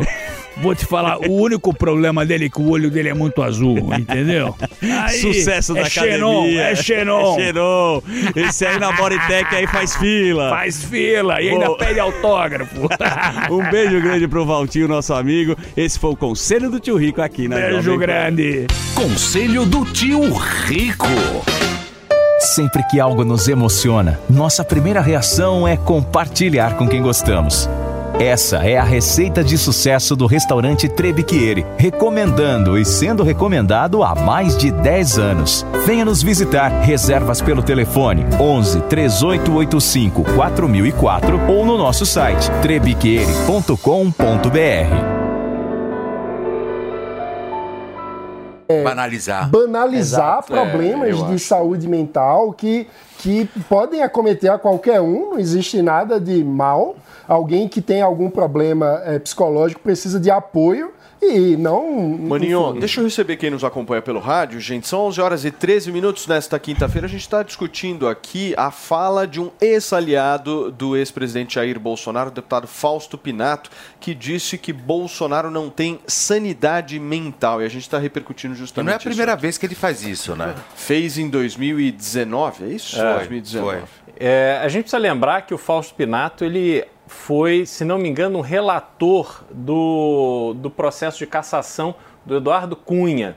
Ali ele ganhou visibilidade no mundo, no universo político, conseguiu se reeleger em 2018 e agora foi reeleito novamente. Ele estava no PP, não tenho certeza em qual partido ele está hoje, mas certamente ele está num partido do Centrão que fez parte da base de apoio ao governo Bolsonaro, em parceria com o Tony de Paula, como falou ali na reportagem, que é um dos ultra-bolsonaristas, sujeito polêmico lá do Rio, complicado, e ele se coloca nessa dimensão menor da política brasileira. O que precisa é que o eleitorado de São Paulo perceba de quem se trata. E ao perceber de quem se trata, não eleja mais ele, porque o Congresso é formado não por 513 pessoas que apareceram ali aleatoriamente, não, foram pessoas votadas. E ele, que ao longo da sua trajetória política já tinha dado outras demonstrações de não ser uma pessoa assim é, muito firme nas suas posições, tá lá mais uma vez. Vocês sabem que o Fausto Pinato foi eleito em 2018, sabe com quantos votos para deputado federal? Quantos? O Pavanato foi candidato, sabe do que eu tô falando. Ele foi eleito para federal com 20 mil Meu votos. Deus. Para federal. Meu Deus Isso é do muito céu. É justamente o efeito tiririca na É. época, né? Que bombou e tal e, e puxou a galera lá de baixo. Aí anos depois ele teve uma Então acho uma que é inveja do Bolsonaro, melhor. Porque ele não tem nem perto da popularidade, então aí você precisa ofender. Turma, olha só, os ânimos ficaram bem exaltados durante uma sessão na Câmara dos Deputados. O deputado federal Eduardo Bolsonaro partiu para cima do deputado do PT, Dionilson Marcon, ou Marcon. A confusão começou depois que Marcon eh, falou sobre a facada sofrida pelo ex-presidente Jair Bolsonaro. A gente vai assistir exatamente o momento da briga. Vocês fazem? Presta atenção, respeita, deputado! Quanto sangue saiu disso? Vai ficar reclamando? Deixa, deixa, deixa! Se apresenta, você Se apresenta! Opa, opa, opa, opa! Ei, tira sério, conseguiu! Facada é teu seu filho! Tá já falou, já falou tudo. Eu quero Eu olho o decoro parlamentar, aqui, facada fake, não tem de sangue. Tu tá maluco? Vocês tentaram matar meu pai. Presidente, Fala, tá me tirando sério. A Jovem Pan procurou a família Bolsonaro. O senador Flávio Bolsonaro, do PL do Rio de Janeiro, conversou com o apresentador Tiago Pavinato e explicou o que aconteceu com o irmão. A gente vai ouvir o que o senador disse agora. E o que ele me relatou foi uma coisa que foi o seguinte: ele estava lá em alguma discussão, debate, dentro da comissão na Câmara, quando esse, esse deputado do PT começa a fazer provo- provocações, né, levando para o lado pessoal, dizendo que a facada em Bolsonaro foi uma facada fake e que sangrou foi pouco. Então, obviamente, que não tem como, Pavinato, o sangue não subir numa hora dessa. E um deputado né, que, que leva para esse, esse caminho um, um debate que era para ser sério, é porque ele não tem ideia do que é para um filho ver um pai aberto em cima de uma maca, com a barriga rasgada, com o intestino para fora, sendo lavado com água e mangueira para tirar fezes e sangue do intestino dele, para brincar com um assunto desse. Então, o mínimo que esse cara, esse deputado tinha que fazer era via pública pedir desculpas. Dionilson Marcon se pronunciou por nota, abre aspas, o que aconteceu na comissão do trabalho é uma vergonha para essa casa. O deputado filho do ex-presidente não aceitou ouvir as verdades e se descontrolou, tentou me agredir, fecha aspas, é o que disse o parlamentar do PT. Olha, Deixa eu só, vou, eu só vou dizer uma vocês. coisa. Eu só vou dizer uma coisa. Hum. Faça pra mim, né? Pode me xingar, pode fazer o que for. Não mexa com um irmão meu, Uhum. com um pai, ou até com a minha mãe que já está falecida, porque aí, aí o caldo entorna, entendeu? É, eu acho que é muito. Mexer nessa seara eu acho complicado. É muito difícil se colocar na postura do deputado Eduardo Bolsonaro, porque é o que o Fê falou, né? É, é muito fácil você ser engenheiro de obra pronta, mas mexam com seus pais. Falem alguma inverdade de quem colocou vocês no mundo. Eu não julgo, de verdade. Acho que o deputado do PT foi extremamente deselegante nesse sentido. O Eduardo Bolsonaro foi lá, se perdeu, obviamente partiu para agressão. A agressão nunca é positiva, mas eu me coloco no lugar do Eduardo Bolsonaro e não sei o que eu faria na hora. Ah, eu teria não feito- sei o que eu eu faria. teria na feito pior, eu teria É, atacado uma eu não cadeira. Eu falar, assim, eu não eu teria feito pior, eu assim, eu teria É- jogado uma cadeira, Esse alguma tipo coisa. de política do deputado do PT é a mais vagabunda, me desculpem o termo, mas é isso mesmo, vagabunda e rasteira que existe. Você fazer uma acusação contra um pai de qualquer pessoa que teve sim a beira da morte, porque aquilo ali foi extremamente coberto, já foram outras cirurgias, quer dizer, o deputado do PT está dizendo que mentiu a Santa Casa de Juiz de Fora, mentiu o Hospital Albert Einstein aqui, depois os hospitais onde o, o- o Bolsonaro se, se operou. Então, claramente se trata de uma mentira que o, o deputado do PT reafirma, o que é absurdo, e eu, sinceramente, acho que até o deputado Eduardo Bolsonaro foi muito comedido. Se fosse comigo, sou uma pessoa pacífica, eu zelo muito para o entendimento entre as pessoas. Agora, fazer esse tipo de colocação mentirosa, falsa, para agredir meu pai, eu jamais aceitaria isso e não teria essa calma que o E deputado assim, a, teve, gente não. vai, a gente vai discutir também o que, que é uma quebra de decoro parla- parlamentar, né? Esse e é para um mim, pelo menos o que esse cara do PT fez é uma quebra de Total, decoro. isso. total. É porque, Também acho. é porque você, você chega com uma acusação muito forte, Sim. né? Você simplesmente chega e fala, Mentira, olha, foi né? mentira o que E aconteceu. assim, Fê, numa comissão que tem outras Opa, espera pautas, um pouco, né? a gente Não, é, tava não todo tá mundo assistindo, tomou a facada. Eu acho que a cena toda é lamentável. É, eu, eu também acho, assim, primeiro vamos falar do que é o mais grave, que é o fato causador. É um absurdo isso, né? A gente foi banalizando o que significa o decoro parlamentar, o que significa o papel do congressista e parece que tem o fake news do bem, né? Que tem mentira do bem. Isso não existe. É um absurdo e precisa ter o repúdio de todas as forças democráticas, porque é impossível ter qualquer avanço e debate produtivo num Congresso quando a postura de um parlamentar é ficar inventando mentiras sobre o adversário político, nesse caso, sobre o pai de um deputado. Então isso é absolutamente repugnante, asqueroso mesmo, merece todo o nosso repúdio. Mas eu também não acho que é postura correta partir para cima é, Pô, mas até nisso você deputado. fica em cima do muro? Não estou em cima do Você muro. tá em cima eu do muro, dizendo pô. que o Congresso Nacional O- precisa ter O Eduardo decoro. foi. O que me surpreendeu foi o Precisa Eduardo ter ter sido decoro. até paciente demais. Mas veja, porque se ele tivesse é porque- sentado a mão no, no é outro deputado, eu não, eu não eu entenderia ele. Qual é o meu ponto? Infelizmente, não é a primeira vez que o Eduardo Bolsonaro ouviu isso. Porque a política brasileira está uma loucura. As pessoas Pois é, ficam devia, falando devia ter mentiras. sangrado mais. O, o Eduardo Bolsonaro não teve culpa nenhuma nesse caso. Ele reagiu até de forma até pacífica demais. Porque eu entenderia se ele. Ele- se ele tentou se segurar. Ele tentou Ele se teve- segurar, ele ele, poderia um ter batido no ímpeto, ele deputado. teve um ímpeto, na Não, verdade. e você sabe o que é pior, Felipe? No Twitter, levantaram a tag é, fake, fakeada. Dizendo que a facada era fake. A esquerda. Então, mesmo. fake Agora, news do bem. pergunta. Propagando como se tivesse sido mentira a facada. O Bolsonaro tem uma cicatriz horrível até hoje. Ficou meses com uma bolsinha pra poder fazer as necessidades por conta da, da gravidade da, da facada que ele sofreu. E daí você fala do pai da pessoa e É não quer que ela reaja é de forma repugnante. impulsiva. não. Mas a minha pergunta: eles entraram com pedido de cassação do deputado que falou isso? É, Entrou com processo no Conselho de Ética?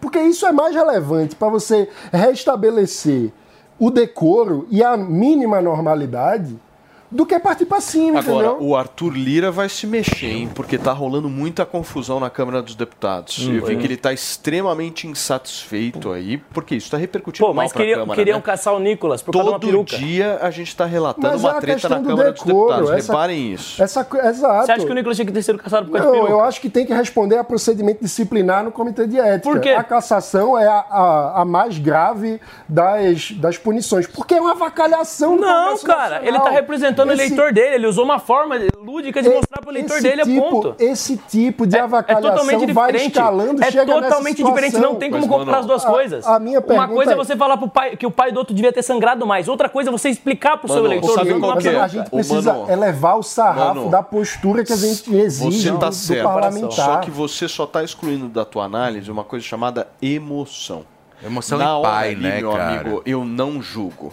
Não dá pra julgar isso. Não dá pra você pensar na política ideal pra sociedade brasileira na hora que estão falando que o teu pai Não, ok, fez né? uma operação fake. Ok. Cara. E sangrou pouco. Não, e que sangrou é isso?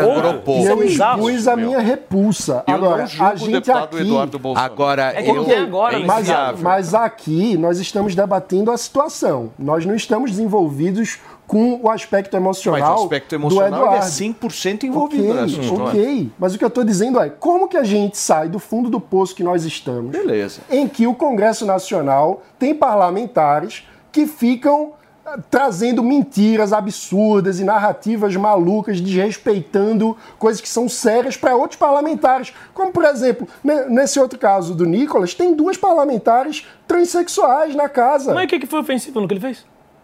Não É teve, nada de não teve nada de ofensivo.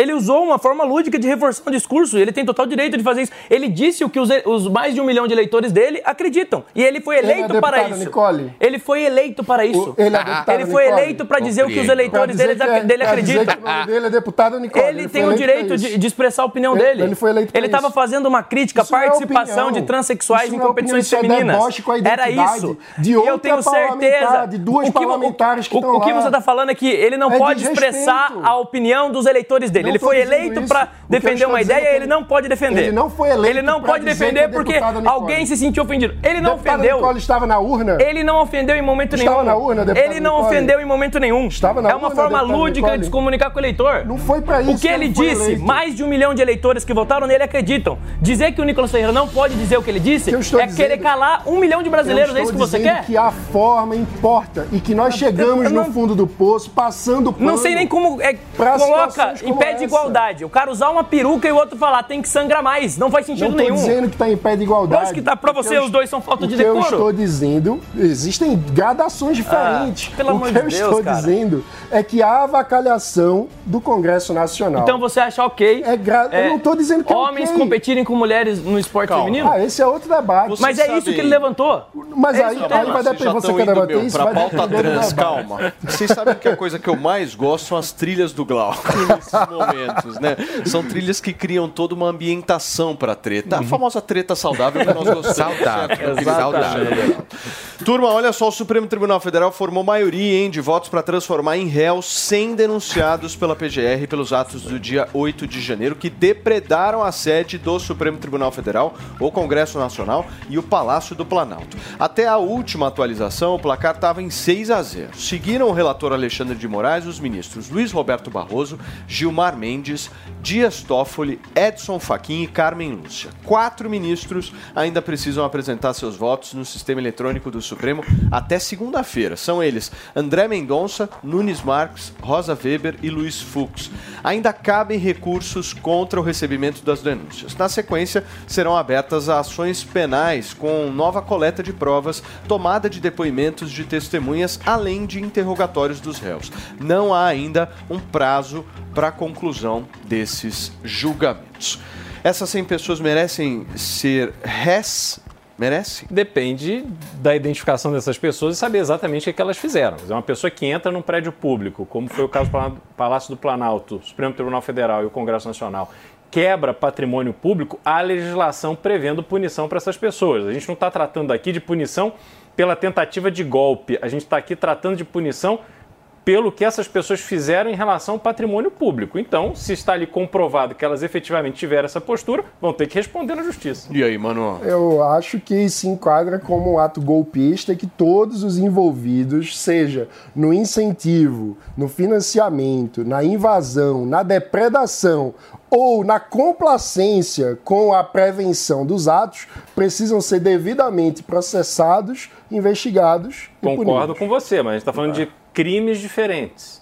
É, a- você incentivar, você financiar, você participar de um processo de invasão de prédio público tem uma conotação. você ser omisso diante de uma ameaça clara, de um aviso claro de que essa invasão aconteceria. Também tem que ter uma punição.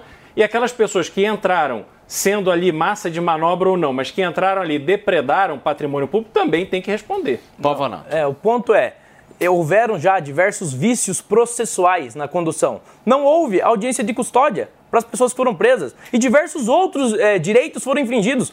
Se, se o Lula ele pôde virar presidente da República e sair da cadeia porque supostamente houveram vícios processuais porque julgou no lugar errado, e imagina essas pessoas que nem mesmo audiência de custódia tiveram.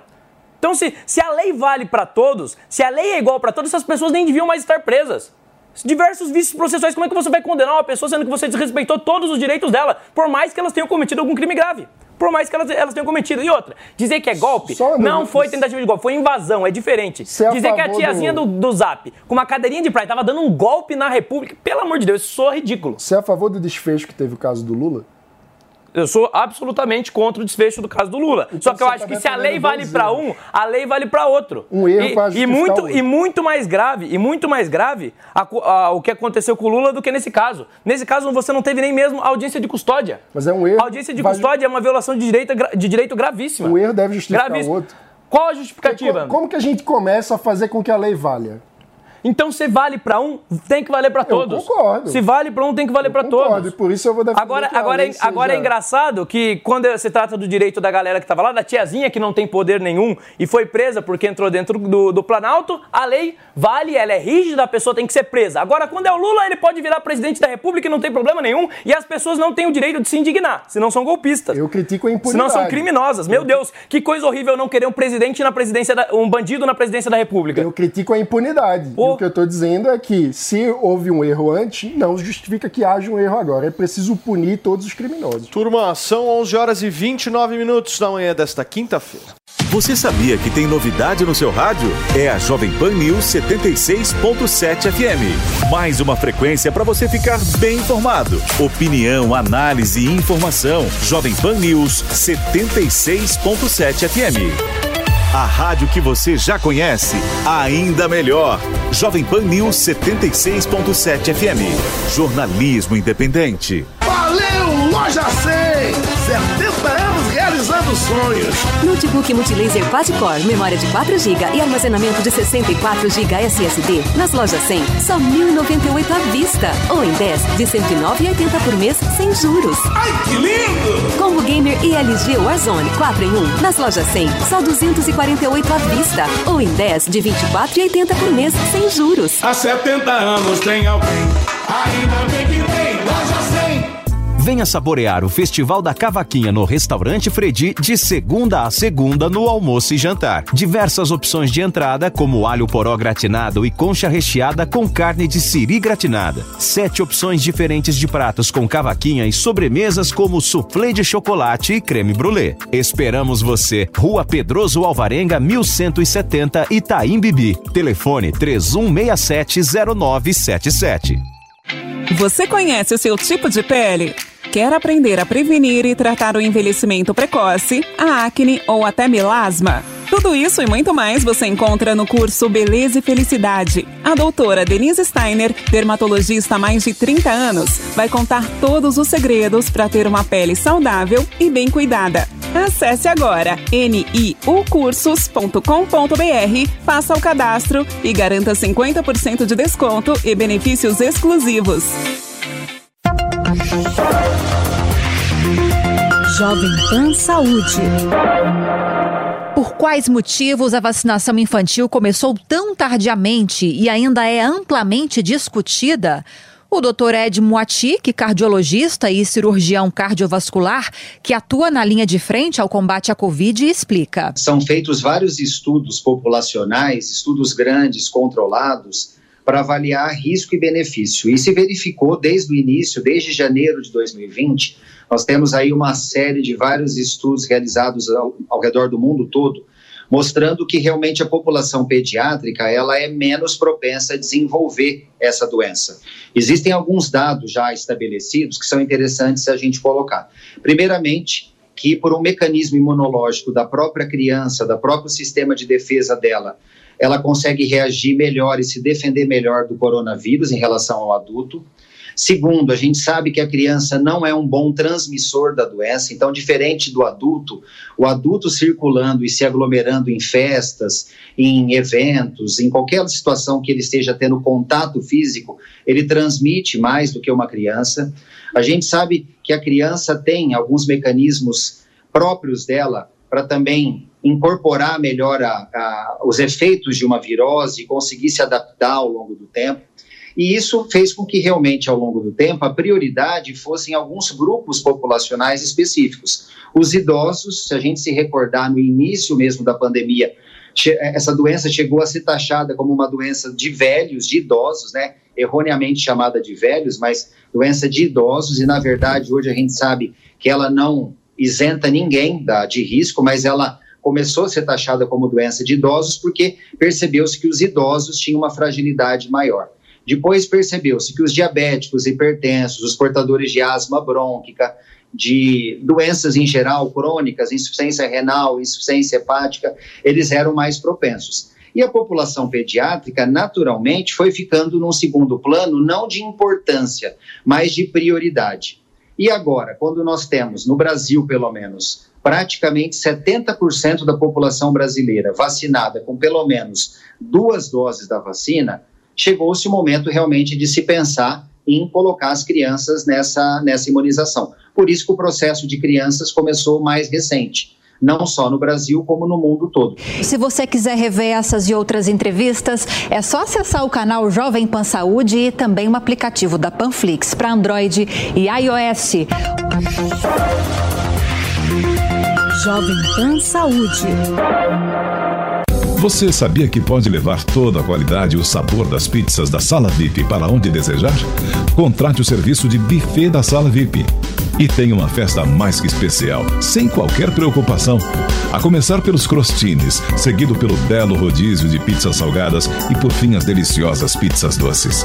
Sala VIP Buffet, porque seus convidados merecem uma festa VIP. Mais informações através do site gruposalavip.com.br. Não sei se vocês receberam Obsoleto, um corte né? Da entrevista do Lula na China. Posso só receber quem nos acompanha pelo rádio, mano? São 11 horas e 35 minutos para vocês chegou, chegaram agora. A gente está discutindo um pouquinho sobre essa fala do Lula em relação a tudo que aconteceu ontem, a divulgação das imagens, ele não mencionando no discurso dele que Gonçalves Dias poderia ser culpado, inclusive, pelo dia 8 de janeiro, e o mano ia trazer um vídeo. Exato. Explica pra gente Tem um vídeo. corte de um vídeo, ele teve recentemente na viagem da China, ele deu algumas entrevistas lá. E aí, numa das entrevistas, ele tenta ser simpático com que idioma? o jornalista, ele fala em português e tem um tradutor.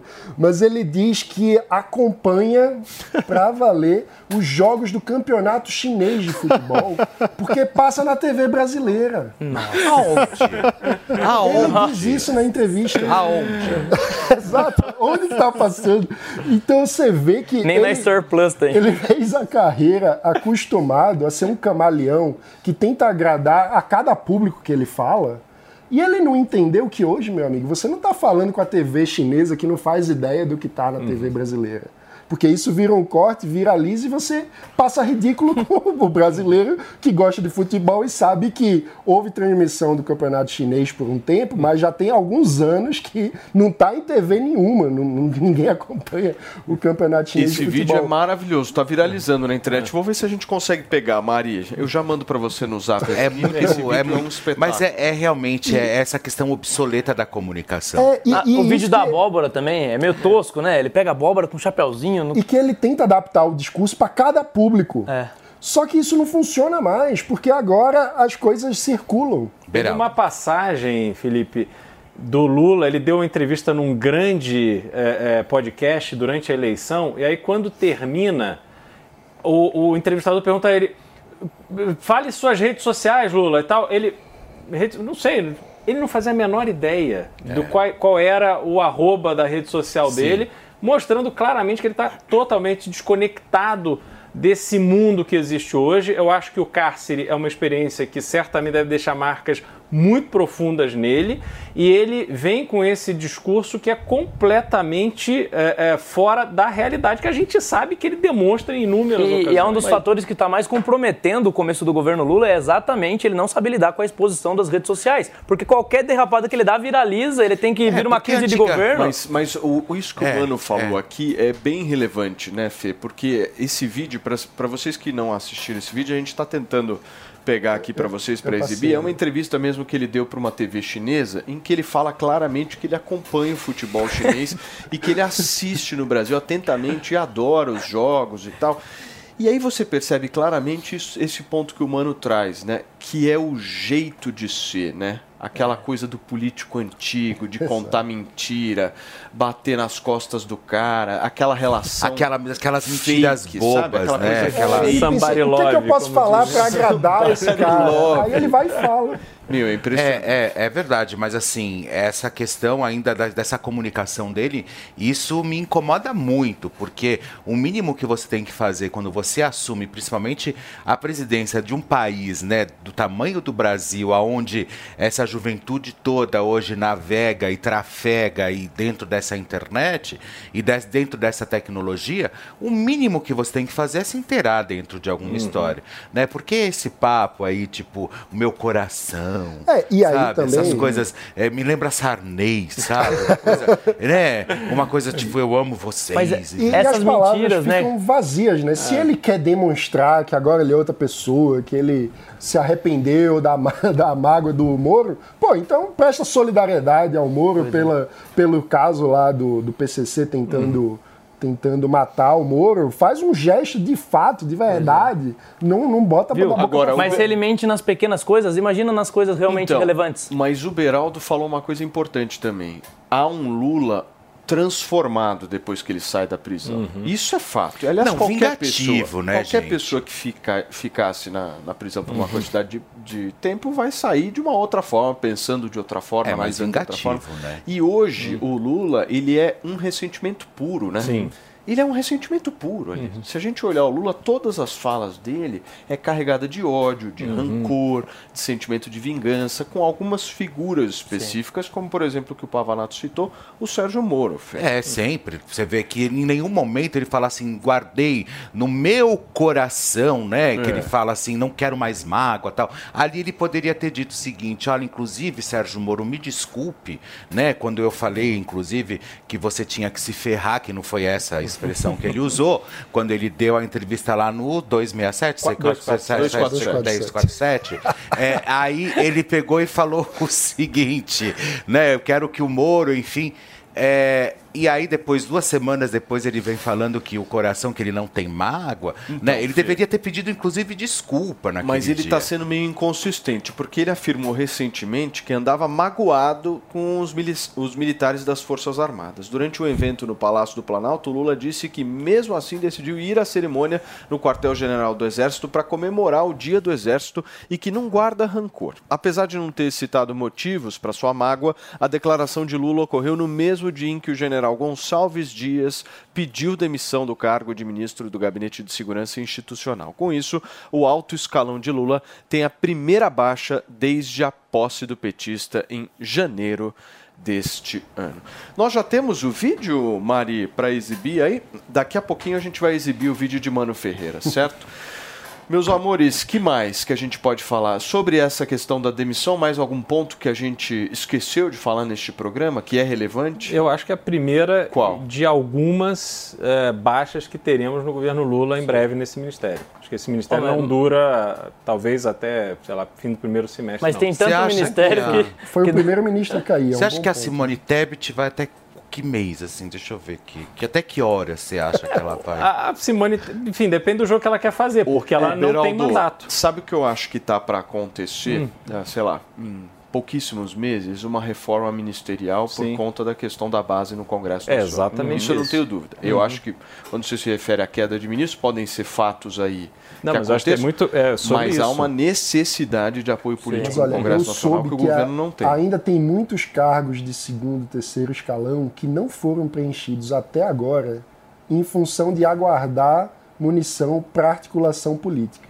Então ainda tem uma uma artilharia e um capital político que vai ser usado com distribuição de cargos. De Mas as medidas escalão. provisórias, inclusive que criaram a estrutura governamental do Lula, elas estão para caducar e o Lula não conseguiu se acertar com o- a base no Congresso. Eu não acho. Olha essa Felipe, informação que eu vou trazer para vocês agora. O ministro do Supremo Tribunal Federal, Alexandre de Moraes, determinou que a Polícia Federal ouça em até 48 horas, presta atenção nisso, o ex-ministro do Gabinete de Segurança Institucional, general Gonçalves Dias, novos vídeos da área interna do Palácio do Planalto durante os atos de 8 de janeiro. Só agora? Alexandre Só agora, é. de Moraes canetando a obrigatoriedade. Ué, ele, não mandou, é. ele não mandou um pedido de prisão preventiva? Pô, ele sempre manda, qualquer coisa é prisão? Por que, que, por que, que nesse caso é, é mais frágil a forma de lidar com, com alguém que claramente prevaricou? Não, e por que, que o, o ex- o ex-ministro está preso até agora? E por que, que esse, esse rapaz, que é muito mais responsável, que estava diretamente ligado à segurança do palácio, ainda não está preso? Claro. Olha Mas vamos trabalhar com o benefício da dúvida, que a gente não sabe o que acontece, o tempo muda. Né? Eu acho que às vezes Tem o uma clima, você É, vê, tá tá, mais vindo uma frio. frente fria, ele não tem tanto cabelo, né? Você pode perceber que talvez as coisas podem mudar. Eu sempre trabalho com o benefício da Mas, dúvida. Felipe, é o seguinte: você estacionou seu carro em frente a um comércio, quando você volta, seu carro foi roubado. Qual é a primeira coisa que você faz? Eu vou ali, perguntar pro vendedor, pro porteiro, você ouviu É. alguma coisa? Tem câmera aí? Mas, ô, Beraldo, Não- a- a investigação não fez a isso? fita travou, querido. É, entendeu, hein? O que eu acho É a mais estranho ainda. nessa história toda é qual era a hipótese, qual era a tese dos investigadores Era até VHS, agora né, Paulinho? sobre onde estava o ministro responsável pela segurança institucional no momento dos atos. Porque são perguntas assim que na minha visão, eu não sou jurista, mas na minha visão qualquer investigação precisa juntar algumas peças. Uma das peças é onde estão os responsáveis pela segurança no momento que a segurança falhou. Mas, ô turma, Anderson Torres está na cadeia. Exato. O Gonçalves Dias vai ser ouvido ainda em 48 horas. Vocês acham que tem dois pesos e duas medidas aí nesse Com caso? com certeza. Totalmente. Já era. é, aliás, o Anderson Torres, a responsabilidade dele, pelo que eles falam, é, é- é bem secundária. Assim. O que ele poderia ter feito, ele fez, ele já esclareceu o que ele poderia ter feito. Estava numa viagem de família, não teve nada a ver com o ato. Agora, no caso do ministro do GSI, que O Anderson que de- Torres é o que esqueceu o celular, não é? Lá nos É, Estados Unidos. Isso. É que foi Anderson achado Torres tem, também. tem um, um complicador por Anderson Torres. Ele foi, é, eu digo que é do- são dois pesos e duas medidas, porque o pedido de prisão aconteceu em relação a Anderson Torres, de- Torres. Depois foi feita uma busca e apreensão e identificaram lá, entre as coisas pessoais dele, aquele documento que era ali a minuta do golpe. Isso prejudicou muito a situação dele por outras acusações. Mas, ô Beraldo, a minuta do golpe não seria a mesma coisa que essas imagens? Pelo menos em âmbito de, de gravidade? Pra mim é batom Sim, na cueca a- do mesmo jeito. Ah, não. Não, mas eu aquilo digo ali que- não era minuta não. de golpe. Não, não, eu- mas foi, Como foi assim? tratado como assim. Na política você recebe papéis o tempo todo. Ah, vai falar, tem não. como- ah, pelo amor de Deus. passar. Você dizer que aquilo ali é prova de um golpe, Deus. um papel com, com rasura. Não, é prova de de Deus. Prova de golpe. de uma elucubração Ah, Estou falando que a. Deus, situação dele se agravou, mas o pedido de prisão saiu de bate-pronto. E aí a gente tem que se perguntar, por que, que o pedido de prisão do general não Gente, saiu agora? Compara o papel com a imagem. Mas é Ambos muito não diferente. tem gravidade. E aí eu acho que a gente precisa Não, chamar Anderson mas é- Torres é tipo de preso. crime diferente. An- Anderson Torres preso, o, o, o, o o Kim Kataguiri trouxe Uhum. o documento. Gente, eu tô psico com essa história do documento. Cara, porque ninguém toma uma atitude. A CPI né? Ninguém vai- vai fala tratar disso. disso, com certeza. Né? E aí você tem toda a história. E aí você começa a ver as histórias pipocarem aqui, que inclusive a própria Jovem Pan foi uma das emissoras que também obteve as imagens. Uhum. entendeu? É, é- então, ou seja, eu acho que tudo isso começa a caminhar para um destino, mas muito perigoso. É, mas eu, eu acho que não tem como colocar em pé de igualdade o papel, um papel que você tenta associar o governo, tenta associar o Bolsonaro e colocar em pé de Tenta igualdade com imagens flagrantes. Tenta associar, Não, aquilo não quer dizer nada. é Como é que você tipo de comprova que o governo... É o tipo de. Não estou falando em comprovação, estou falando que ele está sendo acusado de tentativa de golpe. Isso é um crime.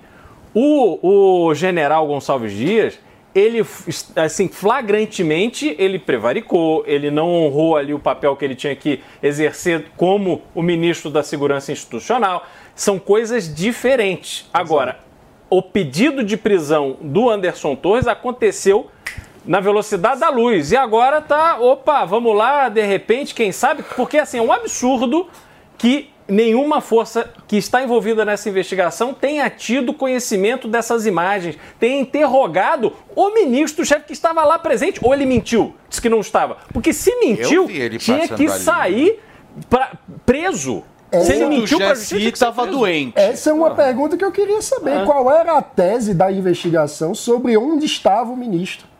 Uhum. Cadê Não, e como, que a, como a Polícia Federal não consegue identificar um ministro da segurança do.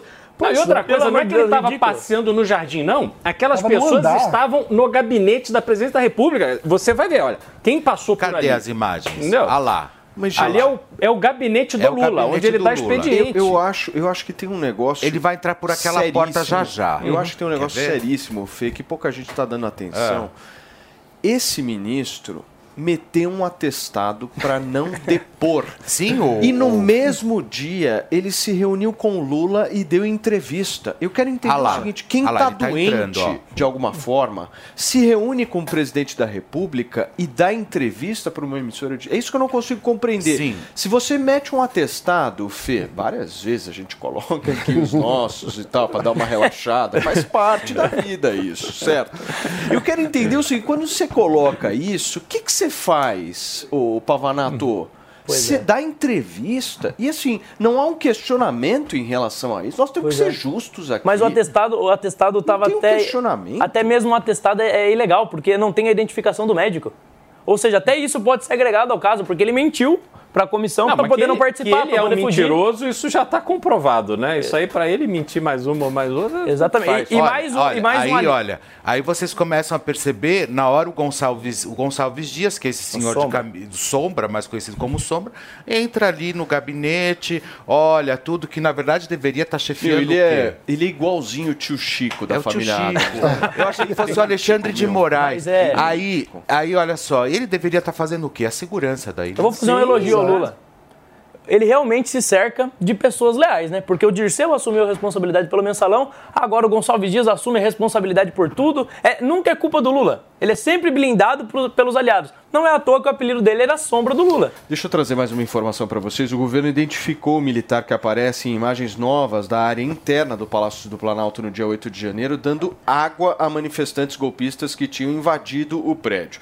Ele atuava, essa pessoa que foi identificada, como coordenador de segurança de instalações dos palácios presidenciais e estava tá. trabalhando no Palácio do Planalto no domingo. Ah, O governo compreendo. identificou esse Devia ter militar, chamado Beraldo. o cara que, Que vende loucura. picolé, sacolé, o outro que vende água, cerveja. Por que, que eles não organizaram melhor levar o isopor, sabe? Água, água, Não, é, picolé. com esse nível de segurança, se, É, se algum outro país quiser leva- invadir o Brasil, é só pedir licença. explica, Ah, Beraldo, Dá um espaço aí. Que Essa, essa é a pessoa que foi flagrada dando água e acolhendo e orientando os invasores.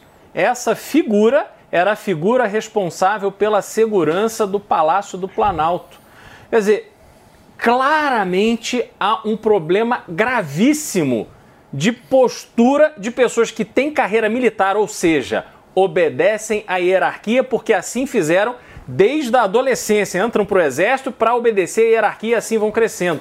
Eles estavam ali com aquela postura porque naturalmente aquilo foi combinado antes. Não haveria um desrespeito dessa forma à sua função se eles não soubessem exatamente o que estavam fazendo e a quem estavam Exa- agradando. exatamente. E é interessante que quando você olha as imagens, você vê que tem certa tranquilidade Total. na reação deles. Estão invadindo o Palácio do Planalto, você não sabe se tem gente armada, você não sabe que tipo de armamento eles, eles têm em mãos e eles ficam tranquilos. Isso é no mínimo estranho, é de se questionar. E a gente tem. E, e as pessoas querem que isso seja esclarecido. Nós estamos pedindo a CPMI muito antes dessas imagens serem divulgadas. Agora, o governo que tinha as imagens não queria investigação. Esse homem que eu citei aqui, que foi identificado pelo governo, ele foi identificado como José Eduardo Natali de Paula Pereira. Em janeiro, ele falou, inclusive, à Polícia Federal que os invasores romperam o bloqueio e acessaram a marquise do Palácio do Planalto. Ele é major do Exército e deve ser ouvido novamente, inclusive, pela Ou Polícia seja, ele Federal. mentiu nas em próximas depoimento horas. à Polícia Federal. Exatamente, mano. É isso. Ou É seja, isso. o negócio só tá piorando. Só né? tá piorando, Só tá piorando. Felipe Qual Campos. vai ser, talvez, a manchete, qual vai ser a bomba né, de segunda-feira aqui no Marco? Porque esse assunto vai estender aqui. Eu acho que no entendeu? final de semana Amanhã... vão levantar grades em volta do Palácio Planalto, vão prender todo mundo, porque pronto, deixa todo mundo Fecha preso todo lá. mundo, Não, né? Aí daqui uns seis meses joga uma lona. Joga, por que, que Vai não joga uma lona, uma lona gigante em cima, assim, fechado para balanço? Eu quero entender o é? seguinte: o Anderson Torres está preso É. preventivamente, certo? Por que, que ainda não prenderam o Gonçalves Dias? Uhum. E esse Porque, major? De alguma forma é o seguinte: por essas imagens, o Anderson Torres também não é culpado, certo? Há uma certa Acusado, investigação, é. ele é acusado. Sim. Essas imagens tornam Gonçalves Dias um acusado. Foi- foi uma prisão preventiva, Eu quero então- entender o seguinte: esse cara não é uma ameaça ao Estado Democrático de Direito? E aí nós vamos piorar o raciocínio. O presidente da República que se elegeu, falando em democracia, colocou para ser o chefe da sua segurança um cara que de alguma forma agiu a favor, visivelmente, dos manifestantes. Ou seja, vocês percebem o caminho que essa história está indo? Não, a sujeira, né? É grave. Não, é um Ah, caminho, assim, é um olha- caminho que olha- afeta diretamente o presidente da República. Sim, que e afeta isso abre presi- margem para um discurso e para um momento Fê, político no Brasil que antes, sei lá, há uma semana a gente não estava falando de Mas daqui a pouco- certo? daqui a É, e pouco- sabe uma coisa que eu não entendo? Daqui a pouco a esquerda vai começar a gritar que é golpe, Pois que estão é. querendo golpear. Uma entendeu? coisa importante, talvez a responsabilidade criminal seja uma coisa, mas a responsabilidade política é outra. E politicamente, o responsável pelo ministro, pelo, pelos subordinados do ministro é o presidente. Mas da sabe o que aconteceu? O Anderson, o Anderson Torres foi, foi preso, o responsável por ele, governador do Distrito Federal, foi afastado. Agora você tem o ministro do Lula também eh, sendo acusado de ter prevaricado. Por que não afastaram o Lula ainda?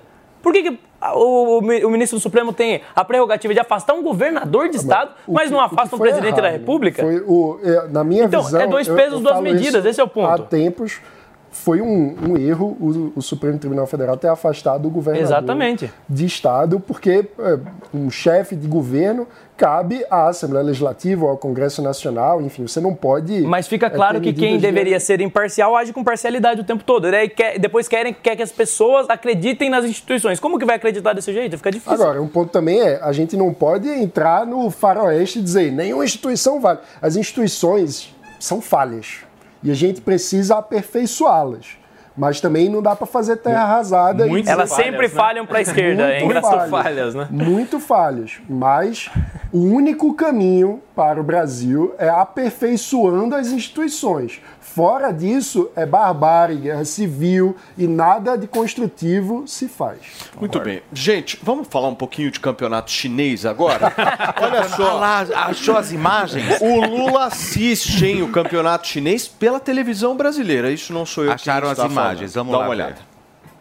Eu às vezes acompanho jogos de futebol aqui da China. Sim, eu acompanho, acompanho jogos do campeonato chinês, sim, que passa na televisão brasileira, porque tem muito jogador brasileiro jogando, jogando aqui na China e, e- e tem canal de televisão que transmite.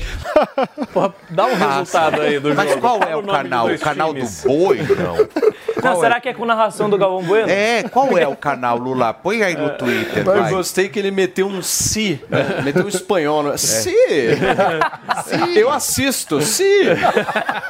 Eu imagino, gente, que é E isso? olha, só, a velho, já houve transmissões do campeonato chinês. O nosso querido Fábio Piperno, que trabalha aqui na casa, já trabalhou nas transmissões do campeonato chinês, mas faz tempo e, pelo amor de Deus, não passa atualmente em lugar nenhum. Pergunta pra ele qual é o time favorito.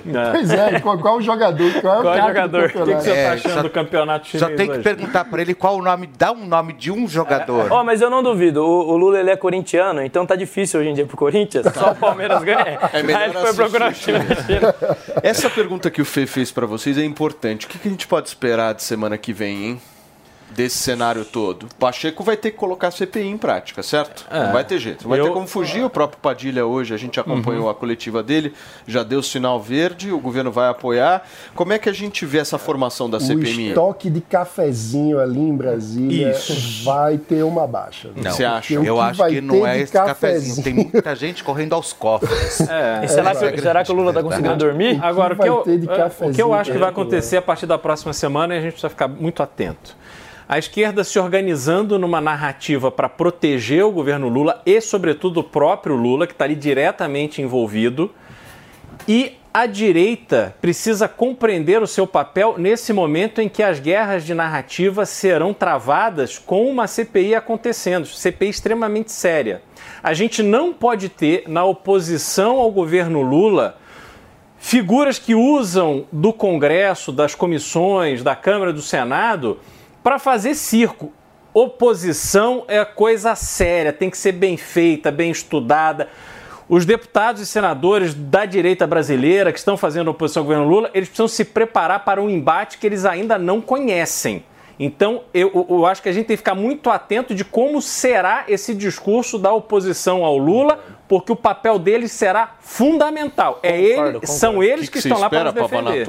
Concordo com você, Beraldo, é, e acho que a gente tem que ficar atento porque eles vão tentar fazer uma inversão de narrativa. Agora eles vão dizer que estão do lado da verdade. Estavam contra a CPMI até ontem. Agora eles vão dizer que eles estão do lado da verdade e vão tentar virar o jogo para tentar o tempo todo responsabilizar a direita, como se a direita fosse a única responsável e tentar proteger o Lula, blindar o Lula. Se mais cabeças precisarem rolar para proteger o Lula, tenham certeza de que vai acontecer. O Lula sempre se cercou de pessoas leais, pessoas que são capazes de sacrificar a própria liberdade para proteger ele. Aconteceu isso com José Dirceu, aconteceu isso agora com o ministro, e eu duvido muito que o Lula vai assumir qualquer tipo de responsabilidade Sim. por isso. É um covarde, nós conhecemos ele. Rapidinho. O grande erro que a oposição pode cometer é tentar se abraçar e passar pano para os golpistas que invadiram. A gente precisa é ter senso de proporção e saber que investigar eventuais responsabilidades do governo por falhas na segurança não pode ser sinônimo de abraçar golpistas. Semana que vem, vocês que estão nos assistindo em todo o Brasil, aliás, muito obrigado pela gigantesca audiência. Fiquem de olho na presidência da CPMI e na relatoria da CPMI. E já, já fica para segunda. Turma, nós vamos ficando por aqui. Amanhã tem Morning Show e a gente está firme e forte. Muito obrigado pela sua audiência, pela sua companhia por aqui. Essa é a Jovem Pan Jornalismo Independente. Tchau.